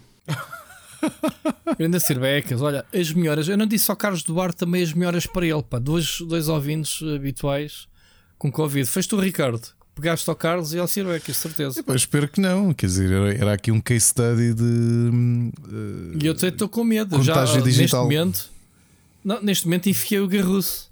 Quando estou a acabar de gravar este podcast, não vá. Não vai elastecer. Deixa-me já corrigir antes que o, que o, que o Cerbecas avance. Epá, eu não tenho admiração nenhuma por ela. Uh, do género, não que eu passe tempo no Twitch, mas ela tens, não é de certeza que eu sigo. Tens-me sempre a perguntar todos os dias se ela está on. Que é lá Exato, para isso tinha feito follow, que não tenho. Uh, não tens por vergonha. É isso. És um, um leecher. Às um... vezes eu tenho vergonha, meu. Então eu vou. vou uh, vou, vou, ver pornografia na net e acho que eu tenho vergonha de, de disso. Vais ler? Vais ler, vais ler, vais ler pornografia. Vou que ver é pornografia na net. Ah, vais ver. Ah, tá bem. És humano, não é? Exato. Exato. Pornografia humano. Uh, não, tenho, mais, tenho curiosidade para saber o que é que as pessoas tiram dali. Isso é que é. E, e sim, podes dizer que eu tenho, que tenho tenho, então é isso que ele vai fazer. Ele vai, tenho vai mesmo muita curiosidade. Oh, oh, oh, oh Cerbecas, nós quando falámos dos problemas de hardware era precisamente com comparação com o Breath of the Wild, que surge no, logo no nascimento da consola e tudo, a direção de ar estava muito mais optimizada para as capacidades da consola do que, o, do que este jogo. Este jogo é feinho. É feinho, é desolado. Eu já passei os mapas todos, eu vou falar dele a seguir. O jogo é feio. Não, não fosse o colecionismo e a parte muito divertida de andares a caçá-los realmente, a, a preencher as páginas do Pokédex. O jogo é feio. Se isto fosse um IP novo, provavelmente a maioria das pessoas ia olhar para isto e dizer assim: bem, que coisinha mais horrível. Esta cena é o Pokémon da Wish. Se exato, exato, nome, exato. Se tirasses o nome, entregasse este jogo a um estúdio indie qualquer, o pessoal dizia: Olha, Pokémon da Wish. E, olha, já vi é? Pokémons da Wish, tipo aquele Temtem da Humble, que tem melhor aspecto exato. do que este. Exato, exato. E o problema, eu acho que o problema é um bocado esse, porque para, tu, tu olhas na, na Switch para um Monster Hunter Rise que também tem mapas relativamente epá, são mais pequenos do que estes, não é? Mas isto também é um hub world, não é um mapa Sim, aberto. Monster Hunter, Monster World mete em termos é, gráficos. É, aliás, que é uma crítica que eu tenho que fazer aqui. Uh, não, não queria já avançar isto, mas antes que me esqueça, há uma crítica que faço ao Pokémon, ao novo por aquilo ser por Hub World centrado em Jubilife, irrita-me ter que estar sempre a ir à cidade para poder mudar de mapa. Ou seja, tu devias poder ir não. para outra região, não podes. Tens sempre de ir ao, à cidade para conseguir sair outra vez para ir. E ainda por cima, como na cidade não podes andar com, com mounts, epá, coisas são um bocado irritantes. Pronto, não, isso é uma coisa que me chateia um bocado. Um, em relação ao voto, olha, curioso é o que é. Uh, sabe, isto era conversa para, para mais longa. Uh, sim, normalizar o Chega é uma coisa. E veio de sempre combater o Chega, mas eu acho que não é o único partido à direita que é perigoso. Mas isso é uma conversa para, para outro tempo. Hum. Uh, e é isso. Em relação ao Crunch, por acaso não sabia esta, esta curiosidade de, de, da equipa do Xenoblade. É o Monolith. Sim, sendo ainda por cima um, um, Normalmente eles fazem jogos tão complexos Uh, por acaso não sabia que eles tinham essas boas práticas, ainda bem, quer dizer, é, é, oh, oh, Cerbecas, é tanta, tantas vezes uh, parece que nós só damos destaque aos casos negativos e às vezes tentámos trazer aqui os casos positivos, como as empresas que tentaram implementar dias de trabalho de 4 dias e afins. Empresas Isso não dá cliques, Ricardo, já sabes. Eu sei que não dá cliques, mas é, é a pena que realmente não se, não se dê depois o lado positivo das empresas que. que epá, que estão no, no, no, no ponto extremo de uma Activision. Não é? Eu não sabia, olha, e nem sabia que a Monolith tem 275 trabalhadores, por exemplo. Pois. Muito bem, Ricardo, estamos conversados em termos de notícias. Estamos, sim, senhor. Vamos finalmente àquilo que tu mais anseias, que é o, as recomendações. Vamos às recomendações. Split Chicken Gameplay. Então, tempo não houve muito. Podemos dizer que estamos a jogar Horizon, mas não podemos falar sobre o jogo. E portanto, já sabem que isso é o tempo que nos tem ocupado mais. Para a semana fica já aqui marcado no próximo podcast. Vamos fazer uma review do jogo. Uh, Pá, não joguei mais Pokémon Arceus desde. Eu já digo Arceus, já viste? Ah, Uh, desde a semana passada da live, portanto não tem nada a acrescentar. Estive a jogar foi o Dying Light 2. Epá, infelizmente só joguei uma livezinha, duas horinhas ao jogo. Obviamente que o nosso mindset está no outro lado. É, eu também só joguei uma hora o Dying Light jogo e foi do género. Open World. "Ah, vou jogar outra É. coisa. Tenho ali outro Open Pois. World para jogar. Uh, não chega, não deu para dar o clique, obviamente, pá, porque o jogo claramente uh, os valores de produção, isso, a direção FPS, ok. Mas o jogo está a giro e é um jogo que eu vou depois vou-me dedicar mais, portanto fica só aqui o, o appetizing. Irei- falar do jogo mais ou para a semana ou para outra semana ainda. Vamos ver como é que vai ser. Portanto, olha, Ricardo, desculpem lá, não tenho muitas sugestões esta semana. Para a semana a gente vinga. Eu, pelo menos, vingo. E antes de mergulhar no Arceus, há dois jogos que estou a jogar. Um, eh, já tinha ouvido falar dele em dezembro, foi a Ana que me falou dele. O Vampire Survivors, que tem sido aí uma moda, um jogo baratíssimo que está no Steam em Early Access, 2 euros. Eh, Com, obviamente que aquilo é um pescar de olhos aos Castlevanias de 8 bits. E o que é que é o jogo? É um. Digamos um, assim, é um roguelike em que nós não atacamos, ou seja, nós só controlamos o movimento do personagem e temos de, de- de sobreviver o mais, o, o- o mais tempo possível. Mas és um vampiro? És um caçador de vampiros e vão aparecendo caçador. montes de criaturas à tua volta e tu vais deslocando pelo mapa. O mapa é aparentemente infinito e, e tens de sobreviver. E portanto, à medida que vais subindo nível, podes escolher um de três itens que normalmente são ataques que surgem à tua volta. Tu não atacas, ou seja, os ataques são automáticos, tu só te movimentas, é tudo o que fazes. E depois vais juntando dinheiro para subir. E está eh, divertido? Isso está, está giro? Está divertido, tá, acho um bocado. Cada run é lenta, que era uma coisa que o Loop, o, o Loop Hero, o ano passado, que foi talvez o jogo que mais me agarrou deste tipo de jogos, os loops eram mais rápidos. Portanto, este Vampire Survivors parece-me que cada playthrough é lenta, especialmente considerando que, ou seja, é demorada, especialmente tendo em conta o retorno que tu tens de dinheiro para depois investir em upgrades entre runs. Mas é um jogo baratíssimo, 2,30€, está a ter um sucesso gigantesco. eh, é daqueles roguelikes eh, time sinks, portanto, vamos jogar aquilo e damos por nós e tivemos uma hora a jogar aquilo Pois. eh, distraídos, ok? Eh, para quem gosta do género, força. Early Um, Access, já agora. tenho estado a jogar um, um RTS hoje, dia 8, que vocês estão a ouvir este episódio. uh, é quando se levantou o embargo de um real-time strategy medieval indie chamado Diplomacy is Not an Option, meio city builder, meio real-time strategy. Uh, Aliás, é mais real-time strategy porque tu tens muita, muita parte de combate. Um, ainda estou, ainda estou a, a mergulhar muito no jogo. Lá está o tempo que passei com o Arceus e com o Horizon não me permitiu dedicar muito tempo, mas talvez faça ainda uma review um bocadinho mais detalhada, um bocadinho mais para a frente. Agora, em relação ao Pokémon Arceus, já acabei a história. Eh, Quebra por completo com todas as ideias da série até hoje. Portanto, não há cá Confirma-se as 12 horas, mais ou menos? Ou não, mais? não sei porque eu demorei muito mais, percebes? Mas não sei se 12 horas depende do grind que andaram a fazer. Eu, como não fiz muito grind, andei a tentar completar páginas de Já- Pokédex. Já tens? O Já completaste Pokédex? Não, não, não, não. Ainda me falta muito porque tu desbloqueias muitos Pokémon assim que acabas o jogo. E realmente aquilo que. Coisas que eu, que eu adorei neste jogo. Acabas o jogo e recebes os outros dois Pokémon que não escolheste. Assim que passa os créditos, vais falar com o professor e ele dá-te os outros dois. Podes apanhar todos os lendários neste jogo. Não tens de ter segunda cópia, obviamente. Não precisas de contar com outros jogadores. Consegues fazer tudo praticamente sozinho. Mesmo aqueles Pokémon que normalmente só evoluem quando trocas com alguém, eles estão disponíveis também em, em alfa, não é? Com os olhos vermelhos no meio do mapa. Eh, epá, e continuo, e agora eu acho que agora é que me vou divertir, percebes? Porque já tenho as mounts todas. Mas no endgame e isso é que te divertes no jogo. É, Yeah, sem, que- sem, espero não vos fazer spoiler. Por acaso foi o meu filho é que me tinha dito isto, tinha visto uma imagem promocional da Nintendo e disse-me: pai, eu acho que há uma mount voadora. E é verdade, existe uma mount voadora, é a última que desbloqueamos. E agora é que vai ser a parte divertida. Eu, eu tenho-me divertido muito a fazer o Pokédex, porque acho mesmo. É, para mim, obviamente, que é aquela parte de completionist, não é? Que é, olha, este personagem, vê este personagem a utilizar 10 vezes este ataque, vê este personagem a usar Strong Style 10 vezes, estás a perceber? Eu tenho gostado muito desta parte de enciclopédia, de andar a ajudar a fazer o Pokédex. E hum, a história é engraçadinha, não é nada de outro mundo, mas já disse aqui, eh, a história do Pokémon é o que é. Agora, há aqui muita coisa interessante.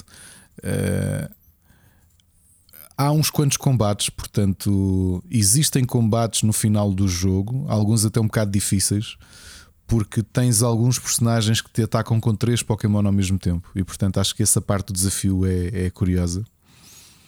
Tu tens zonas obrigatórias onde vais ter que passar para chegar ao fim do jogo, onde vão-te aparecer uns Pokémon muito high level e tu tens mesmo que te desviar deles, porque senão vais, vais quinar. Uh, e pronto, realmente aquilo que tu tinhas dito na semana passada, eu tenho que concordar contigo. Aquelas boss fights que são diferentes, não é? Que é tirar os, os uhum. bálsamos para os saquinhos de bálsamo para, para os Pokémon. É meh. Tens um combate final semelhante. E, essencialmente, aquele exercício de andares a fazer dodge no, na altura certa e a tirar os saquinhos. Uhum. Pronto, olha, pelo menos diversificaram. Não é o clássico do olha, passaste não sei quantos ginásios, passaste não sei quê. Uh, gostei bastante. E gostei sobretudo, e ainda bem que as vendas estão a, estão a dar razão à Nintendo, porque o jogo acho que já vendeu 13 milhões de cópias, o que é um bom número. E que mostra à, à Nintendo que uh, não é por teres duas versões que obrigatoriamente vais vender uh, mais o dobro. o dobro, não é? Porque não sei quantas pessoas é que fazem como eu, que compram sempre as duas versões. Há de haver uma porcentagem grande. Mas por outro lado, aqui um, uma cópia única que tu consegues apanhar tudo com a mesma cópia, uh, talvez não estraga assim tanto o negócio e até seja mais aliciante para mais pessoas. Percebes? Uh, pá, estou a gostar muito. Uh, digo agora: o jogo é feinho. O, por exemplo, o, o X e o Y na 3DS era mais bonito do ponto de vista da direção da arte. o Sun and Moon era mais bonito. Este é desinspirado. Portanto, é tudo muito desolado. Podemos dizer, é pá, mas pronto, naquela fase não existia prática, era tudo mundo selvagem. É pá, sim, mas há formas mais interessantes de o fazer. Agora, mecanicamente, o melhor Pokémon, isto dito por mim, que sou fã da série, que critico há anos. Ainda bem que tiveram coragem para experimentar algo novo. Este jogo é, é muito. É o melhor da série para ti? É o melhor da série até agora, sim. É? É. É, é lá. É. Isso, isso, isso, é para ser. Eh, isso, oh Jorge, isso, isto, isto é, era para, para colares na, na caixa promocional. É. Ricardo Correia diz que é o melhor jogo da série. Que é o Ricardo Correia, não? Se ainda fosse de sites, lá, se fosse sites fixes que falam no Nintendo. O Ricardo Só se o, sei lá, o, o IGN ou o Telmo dos meus jogos, ou se, o Ricardo Correia. Qual vou logo lá? Ricardo Correia. É, é, que o jogo é realmente bom, é inspirado, é, é pá, porque é assim, o, o, Pokémon é um grande jogo. Olhando, olhando para o Red and Blue, aliás, o, o primeiro, o, o Yellow.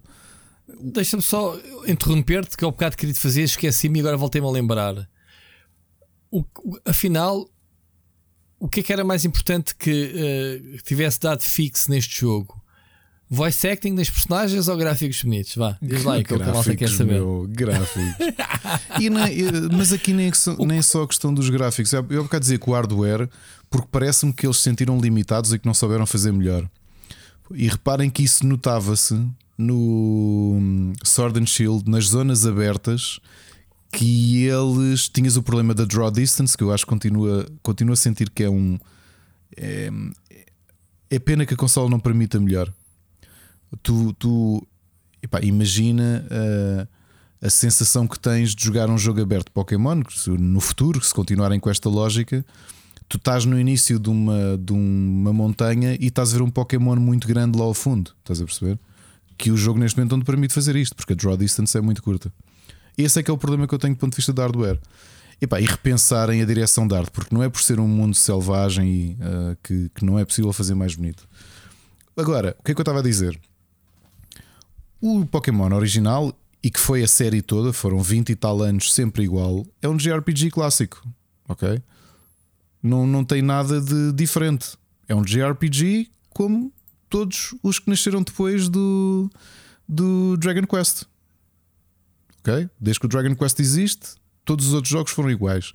O Pokémon introduziu a questão do colecionismo e, e, e criou este subgénero, não é? o uh, Monster, Monster Collector Game ou Monster Fighting Game. Pronto.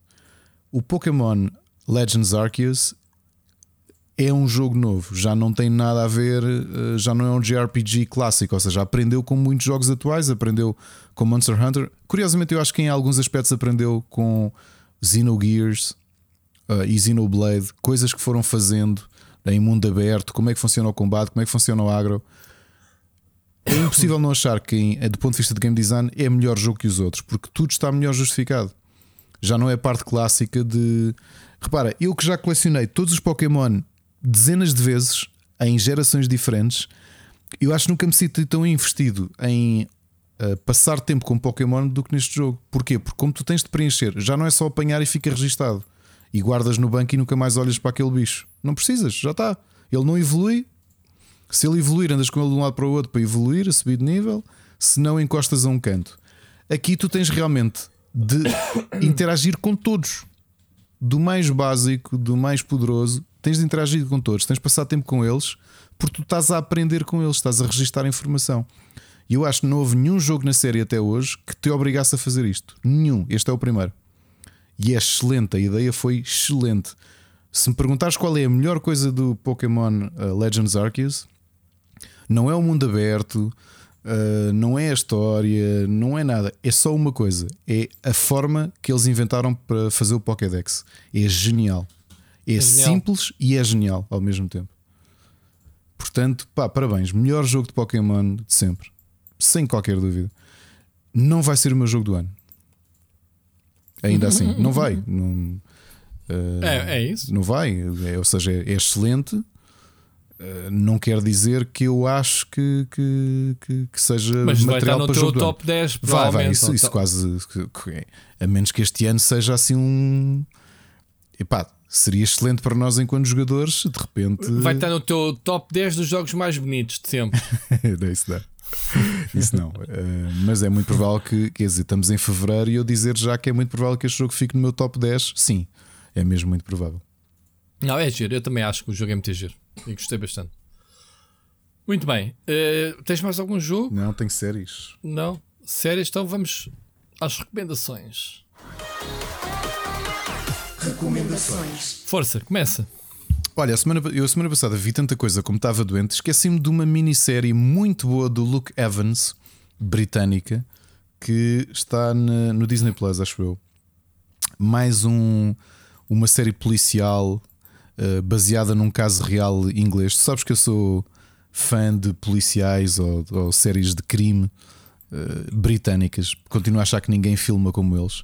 Então, uma série com o Luke Evans, eh, já não ouvia desde o The Alienist, e acho que ele está excelente. Uma série chamada The Pembrokeshire Murders, que é a investigação real de um detetive nesta zona de Pembrokeshire de um serial killer, ou seja, que não era um serial killer, aquele era um cold case, eram alguns assassinatos que decorreram ao longo de duas décadas e ele começou a juntar os pontos, a encontrar, eh, ou seja, aquilo era tão espaçado no tempo que ninguém tinha correlacionado. Ou seja, tentaram correlacionar, mas não conseguiam perceber como. Até porque, como isto foi nos anos 80 e 90, hum, todas as provas periciais de DNA não estavam tão desenvolvidos como em 2010 ou 2014, foi quando, quando este caso foi, foi resolvido. E fala muito disso, de resolver um cold case ou resolver assassinatos que estavam frios, não é? Que não havia solução possível, que estavam há décadas no arquivo e ele, através do DNA, eh, conseguiu encontrar uma resposta. E depois tem uma coisa muito realista que eu acho que os britânicos são muito bons nisso. Tu na América notas, tu vês as séries em que aquilo, o orçamento é ilimitado, não é? Epá, isto faz-se teste DNA, tudo. Não interessa o orçamento, não é? No CSI tu fazias teste de DNA e tudo. Naquilo, cada casa aquilo devia custar para aí 20 milhões de dólares, estás a perceber? Aqui é curioso como retratam muito a, o, a, vida real de uma esquadra, não é? Aquilo é uma esquadra britânica, de, dele inclusive ter um orçamento e ter que escolher das peças que ele achava que podiam ter DNA, ainda de resquícios dos anos 80, ele teve que escolher algumas. Foi uma aposta, foi gut feeling, estás a ver? Hum. Epá, a série está muito boa. Luke Evans está excelente neste papel. E é uma minissérie de três episódios, muito, muito boa, muito bem filmada uh, um excelente policial. Uma série britânica também, oito episódios, exclusiva da Netflix. É uma comédia um bocado ehm, estranha. chama-se The Duchess, que é a história de uma mãe solteira. Ela é canadiana, mas é imigrante no. Imigrante, acho que ela vive em Londres. E a filha é uma miúda toda espevitada, com 8 anos. O pai da filha é um ex-membro de uma boys band que ela, que ela engatou nas traseiras de um concerto uh, e engravidou dele, porque ela era uma, uma groupie do, daquela boys band. E ele vive, uh, ele é um falhado, portanto, o tempo das boys bands já foram à vida. Ele torrou o dinheiro todo que fez no auge da sua carreira e agora é um tipo com quase 40 anos que vive naqueles barcos no Rio. Uh, sabes que há imensa gente a viver com barcos Sim. encostados no Rio, não é? Em Londres, viste isso nos canais. E ele é um desses casos. Epá, só que o humor é tão agressivo, eu adoro. Adoro mesmo. Aquelas séries. Como é que se chama? The Duchess, a Duquesa. The Duchess. Oito episódios, 30 minutos cada um. Ela é uma personagem muito agressiva, muito desbocada. As coisas que ela diz são completamente agressivas. Uh, e o que é que é? É uma, é uma história de. É um, um, humor assim mais puxado, quase a Ricky Gervais, estás a ver? Por isso é que eu gostei. Tem aquele. Tem aquele humor que os americanos não fariam, estás a perceber? Uh, um bocadinho à Fleabag também, para quem viu o Fleabag, para quem viu o Afterlife. É, e, e, e exatamente a dizer o Fleabag, yeah. era tipo isso. É, mais esse humor um bocadinho esticado, estás a ver? Tens ali momentos em que tu pensas, epá, fogo. É lá, riste, yeah. riste e ficas naquela do bem, foste longe. Vergonha alheia. Yeah. Uh, e então aquilo é a relação dela entre o pai da filha, ela que não acredita em relações, porque realmente o, a relação que teve com ele foi muito má e ao mesmo tempo que tem um namoro com uma pessoa, um homem aparentemente ideal, que é um dentista com muito dinheiro, apaixonadíssimo por ela. Um, epá, vale muito a pena. Portanto, olha, daquelas séries que a Ana disse: Olha, vamos começar a ver isto. Viu um bocadinho e disse: Isto parece humor para ti. E foi, olha, devorámos a série de uma ponta à outra. Entretanto, começámos a ver, aliás, e parámos ali quando, quando disse: Olha, tenho de gravar o podcast. Começámos finalmente a ver o Archive 81 que foi assim uma das séries de sucesso da Netflix este ano. Eh, estreou dia 14 de janeiro, se bem me lembro. Que é uma série, é um thriller. É um thriller que mistura o conceito de found footage, como o Holocausto Canibal, o Blair Witch e afins, ou o Paranormal, Paranormal Activity. E é um bocado meta, porque o protagonista trabalha num museu de audiovisuais de Nova York, se bem me lembro, e ele é contratado por uma empresa, portanto, há uma empresa que pede ao museu para restaurar uma cassete dos anos 90, uma, uma VHS, e ele restaura, porque ele é especialista em restauro de, de, fita magnética. Portanto, tu vês ele a abrir a caixa, a limpar a fita, a fazer os tratamentos. Essa parte está engraçada. E ele é, ele é contratado pela empresa, mostram-lhe, uh, pedem-lhe para ele ficar isolado num sítio, porque eles têm um arquivo que não pode ser movimentado porque está em muito mais condições, que foi um, um, epá, uma prateleira de 15 ou 16 cassetes que sobreviveram a um incêndio em 94. E então, como aquilo havia risco de, das, das cassetes se estragarem, e, e pedem-lhe para ele ficar isolado, pagam-lhe uma fortuna para ele ficar sozinho no edifício a tratar de hum, a restaurar essas cassetes. E então é found footage, ou seja, tu estás a ver o que é que está a acontecer com aquele grão todo de VHS. Ok? E obviamente que a história é aquilo, depois resvala ali para coisas meio de terror. Uh, e depois percebes porque há algumas ligações ao passado dele que ele começa a ver nas cassetes. Não vou dizer o que para não estragar. Vamos no terceiro episódio. Estou a gostar bastante da série, por acaso. É assim um bocadinho enervante porque tens sempre o choque da filmagem atual, não é? De alta resolução e de estares a ver através dos olhos dele nos ecrãs de televisão a, a fita antiga que ele está a restaurar. Está a valer muito a pena, estou a gostar bastante da história. Muito bom. Uh, mais alguma coisa? Não, é tudo. Olha, eu acabei de ver o Flight Attendant do Expense. Portanto, séries que tinha penduradas. O Flight Attendant, não sei se reparaste nos últimos episódios, começou a cair um bocadinho tipo. Parece que esticaram é, a tava, história. É, é? também senti. Também senti que já me custava uh, ver os episódios. Já me estava. Estavam a esticar a história. Já, já, pegava mais vezes no telemóvel, não sei o que, porque estava tipo, ah, fogo. Tinha passado aquela cena do suspense. Uh, enfim. Uh, mas é giro, pronto. Vai haver a segunda temporada, vamos ver qual é que é. Começa agora na primavera. Continua É, já é, começa? É. Ok. Uh, ver qual é que é a continuação que vão dar. Uh, o Expanse pá, é uma das melhores séries de ficção científica, sem dúvida. Eu ainda estou para ter Uh, coragem mas para ver. achei- Pronto, achei foi que pá, uh, não sei se foi por falta de orçamento, se for por saberem que não ia ser continuado os livros, achei esta. São só seis episódios, a última season. Pá, e a história não desenvolve, e depois tem aquela uma história paralela que eu não consigo encaixar, mano. Tem duas histórias numa só, percebes? E é esquisito. Pronto, não, não entendi. Coisas novas. Fui na tua sugestão da semana passada e ver aquele uh, O The, série the que eu não sei o nome. on the Street uh, Cross. The, the window across across, the girl the street yeah. from the girlfriend. Olha, Não. Rui, antes que faças o comentário, vou-te só dizer uma coisa. Hoje, segunda-feira, fui para o escritório, logo às, ah, cheguei, eram 10 para as 9, e há uma colega minha que chega às 9 e diz assim: Olha, eu tive para te mandar uma mensagem, porque eu também faço. Ela não ouve o podcast, mas ela normalmente pede-me, vem com um bloquinho de notas: Olha, séries para ver, com o meu marido. E eu aconselhei esta, e ela diz: Pá, eu queria dormir, nós ficámos a ver, vimos até o sexto episódio, eu dormi pouco esta noite por causa de ti. Porque sugeriste É, isto e não é consegui desligar. também. É. Sim, mas percebo São que nem pequeninos, ficas portanto. naquela do. "Ei, vou ver mais um. E agora diz lá, Rui, o Opa, que é que é estás assim, a achar? eu só vi, eu só vi três. São quantos? Seis? Oito? Oito, oito episódios. Pronto, nós vimos três ou quatro, já nem sei. Pá, o primeiro episódio não bateu nada. Pensei, o que é que é isto? Não, não percebi.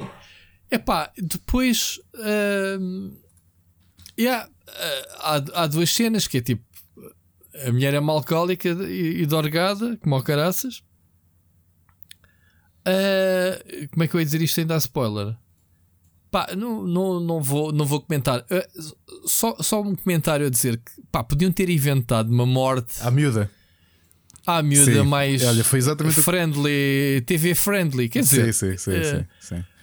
Sim, foi, foi nesse momento, sem fazer spoilers para os nossos ouvintes, que eu percebi que aquilo era meio paródia do tipo do género de séries, porque os autores próprios dizem que aquilo é uma paródia aos Crime Mystery Series. Porque essa parte é muito exagerada. A forma como a miúda morre, nós vimos sendo assim, pá, ok, espera lá um bocadinho. Eh, Esticaram-se aqui. Sim, é uma coisa que pá, é ok. Pronto. Original, sim, parabéns, parabéns pelos, pelo trauma da senhora. Eu, eu se estivesse naquela. Na, eu se fosse aquela senhora, eu faria pior. Tipo, matava-me logo de seguida. Quer dizer, o trauma da mulher, coitada. Pronto, mas não te sei adiantar nada. Não sei Já se a história faz teoria? sentido ou não. Tens alguma teoria? Não digas aqui, mas tens, Opa, tens alguma teoria? opa, eu, eu percebi logo. eh, eu não tenho teorias, porque eu- eles praticamente entregam-te no terceiro episódio a cena. Não? Agora eu não sei dali qual é o, o vol- volte-face que vai acontecer. Mas entregaram, tipo. É difícil falar desta história sem, sem É, dar porque qualquer coisa estragas. Temos de falar em off. É, É, isso, é, estraga é, a experiência. Mas po- posso falar contigo depois. Mas ao terceiro episódio, tipo, entregar, eu pensei, "Então, mas o que é que vai ser diferente daqui? Oito episódios? Ok. Olha, mas a Kristen Bell está muito bem na. Não estás a gostar? Está tá, tá, tá muito bem. Está muito gostosa. Está tá bem ela. Olha, outra série que eu comecei a ver finalmente foi o Boba Fett. Não sei se já viste. Já acho que vi três episódios já. Olha, também acho que vi 3 ou 4. Pá, gosto muito do tom da série, mas eh, percebo uma das críticas. O Boba Fett não é um good guy, meu. o gajo é tão fixe. És um bacano. Não achas? É, é. Tipo, o que é que se passa aqui com este gajo, meu? O que é que aconteceu? Bem, a gente vai perceber o que é que, o que, é que aconteceu. Mas tu vês, viste que o gajo era tipo o bounty hunter do Darth Vader, eh, tipo à, à procura do Han Solo, né? Que espetou naquele grafite, ou como é que se chama aquela cena, grafinite, ou como é que se chamava aquela cena. Eh, achei giro eh, a forma como eh, dá continuidade, né? Porque ele cai num buraco com como é que se chama o monstro? Um Sorlac, né? Ou como é que se chamava aquilo? O bicho, o bicho que o engole e como é que eles o. Como é que ele sobrevive, né? Que já tínhamos visto no Mandalorian. Mas estou a gostar bastante do tom, é mesmo Star Wars aquilo, pá, é fixe ver as referências e as ligações e acho que aquilo ainda vai melhorar para a frente. Já, pelo menos vi as reações do Siri a dizer, ei, caraças. Mas tenho visto pessoal a xingar a Disney na, na net e eu acho que é por causa disto. É o único spoiler que eu vou dar. É, tipo, pelo que eu vi até agora, eh, pá, ninguém olha para o Boba Fett como o, o- o meu tio António. não é? Tio, paga ali uma jola. Tá bem, filho. Tá. Quanto é que é? 5 euros? Toma. E o tro... tá, fica com o troco. Yeah, é o Boba Fett. Man, não. Mas pronto. É, não sei se é crítica, se tem alguma razão de ser. Mas estou a gostar. O que é que estás a, que é que estás a achar? Eu, gostei muito do backstory de, do tempo dele com o Sand People. Gostei mesmo bastante. Ah, já. Yeah. Está fixe. Acho que foi tá um dos fixe, meus momentos tá favoritos. fixe. Porque é tão fora daquilo que eu estava à espera. Uh, gostei mesmo muito disso. Está tá fixe mesmo. Yeah. Ah, e pronto, vamos ver os tie-ins todos à série, que eu acho que é isso é o que é interessante. Porque eles têm mesmo que o meter ali, né? A razão por qual ele não apareceu depois. E ele está ali naquele espaço temporal. Ainda vais ter o Obi-Wan também, né? Que vai tentar fazer esse exercício de perceberes ah, quando ele se tornou ermita. Lembras-te? Ah, Sim, sim, sim, sim. Que é esse período, Luke- que, é esse período que, que, que vai representar, não é? O Obi-Wan, sim. Yeah. O Obi-Wan vai se centrar, eh, portanto, ainda vais ter, obviamente, por isso é que vais ter o regresso do. Como é que chama-se? Michael Owen, né? Como é que ele chama-se? Owen, Owen. Como é que é? O ator que faz de do Obi-Wan? O Ewan McGregor. E o McGregor, exato. Enganei-me. Eh, vai, vai ser ele eh, entre o, o, o episódio 3. Como é que é? Os eventos do episódio 3 que ele entrega os bebés, os gêmeos. E o episódio 4, que é quando o Luke o vai buscar. eh, que ele era um ermita, não era? Já velhito. Portanto, vai. Ninguém sabe, né? O que é que se passou nesse, nesse, nesse tempo. Vai ser fixe. Mas pronto, estou a gostar do Boba Fett eh, e vou continuar a ver. Eh, mas está fixe. E é tudo, Ricardo. Não tenho nada. Tenho uma, uma série de zombies coreana que eu quero ver. Não sei se já ouviste falar. Estreou esta semana no Netflix. Como é que se chama? eh, que se chama-se. hum, eh, They're All Dead. O que é que é? ah, we, we are uh, all, We're All Dead Here, não é? Ou isso, Epá, é, é tipo zombies de escola, é tipo meio juvenil, mas tipo série coreana. E já me disseram bem da série.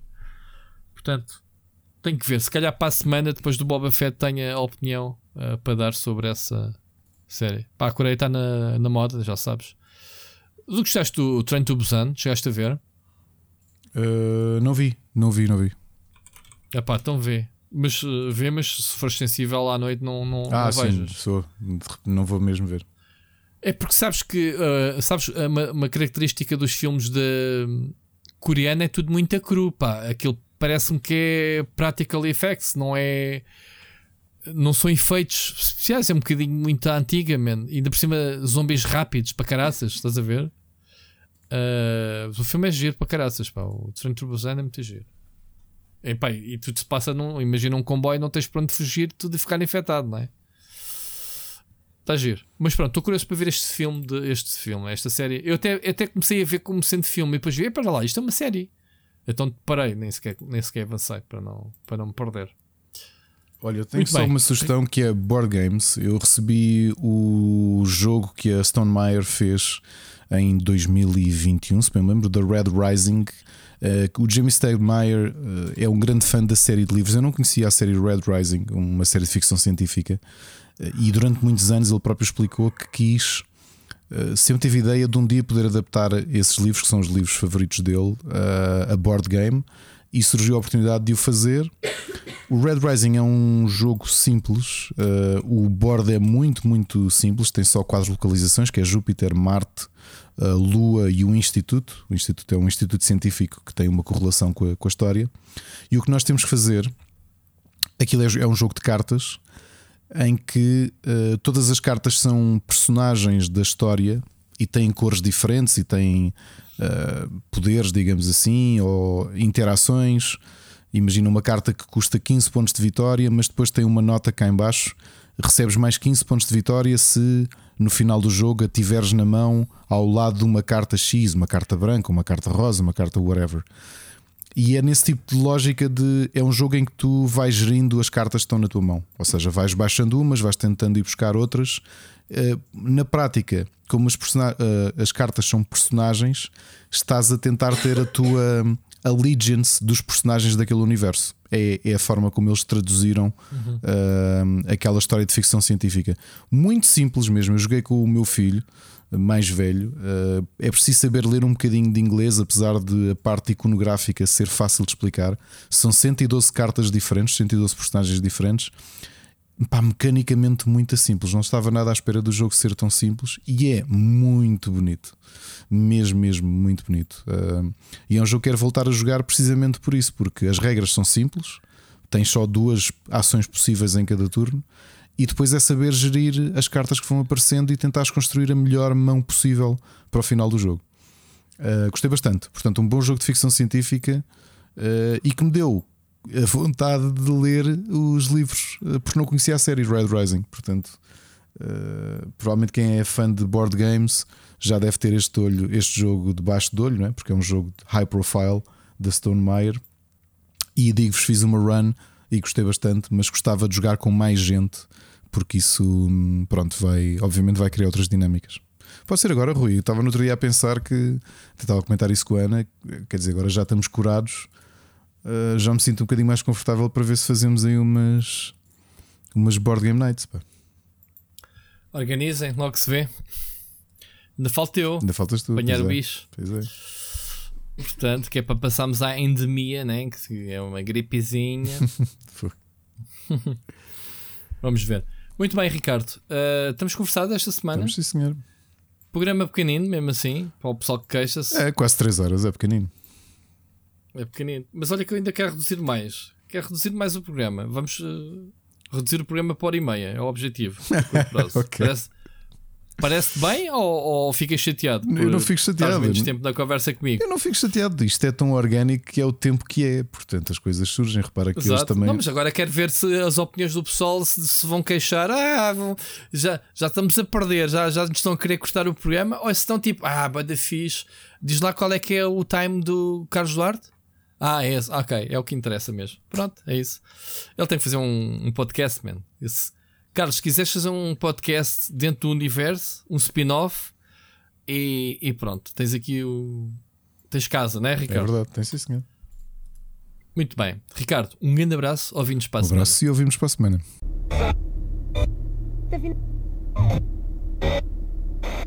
Tá.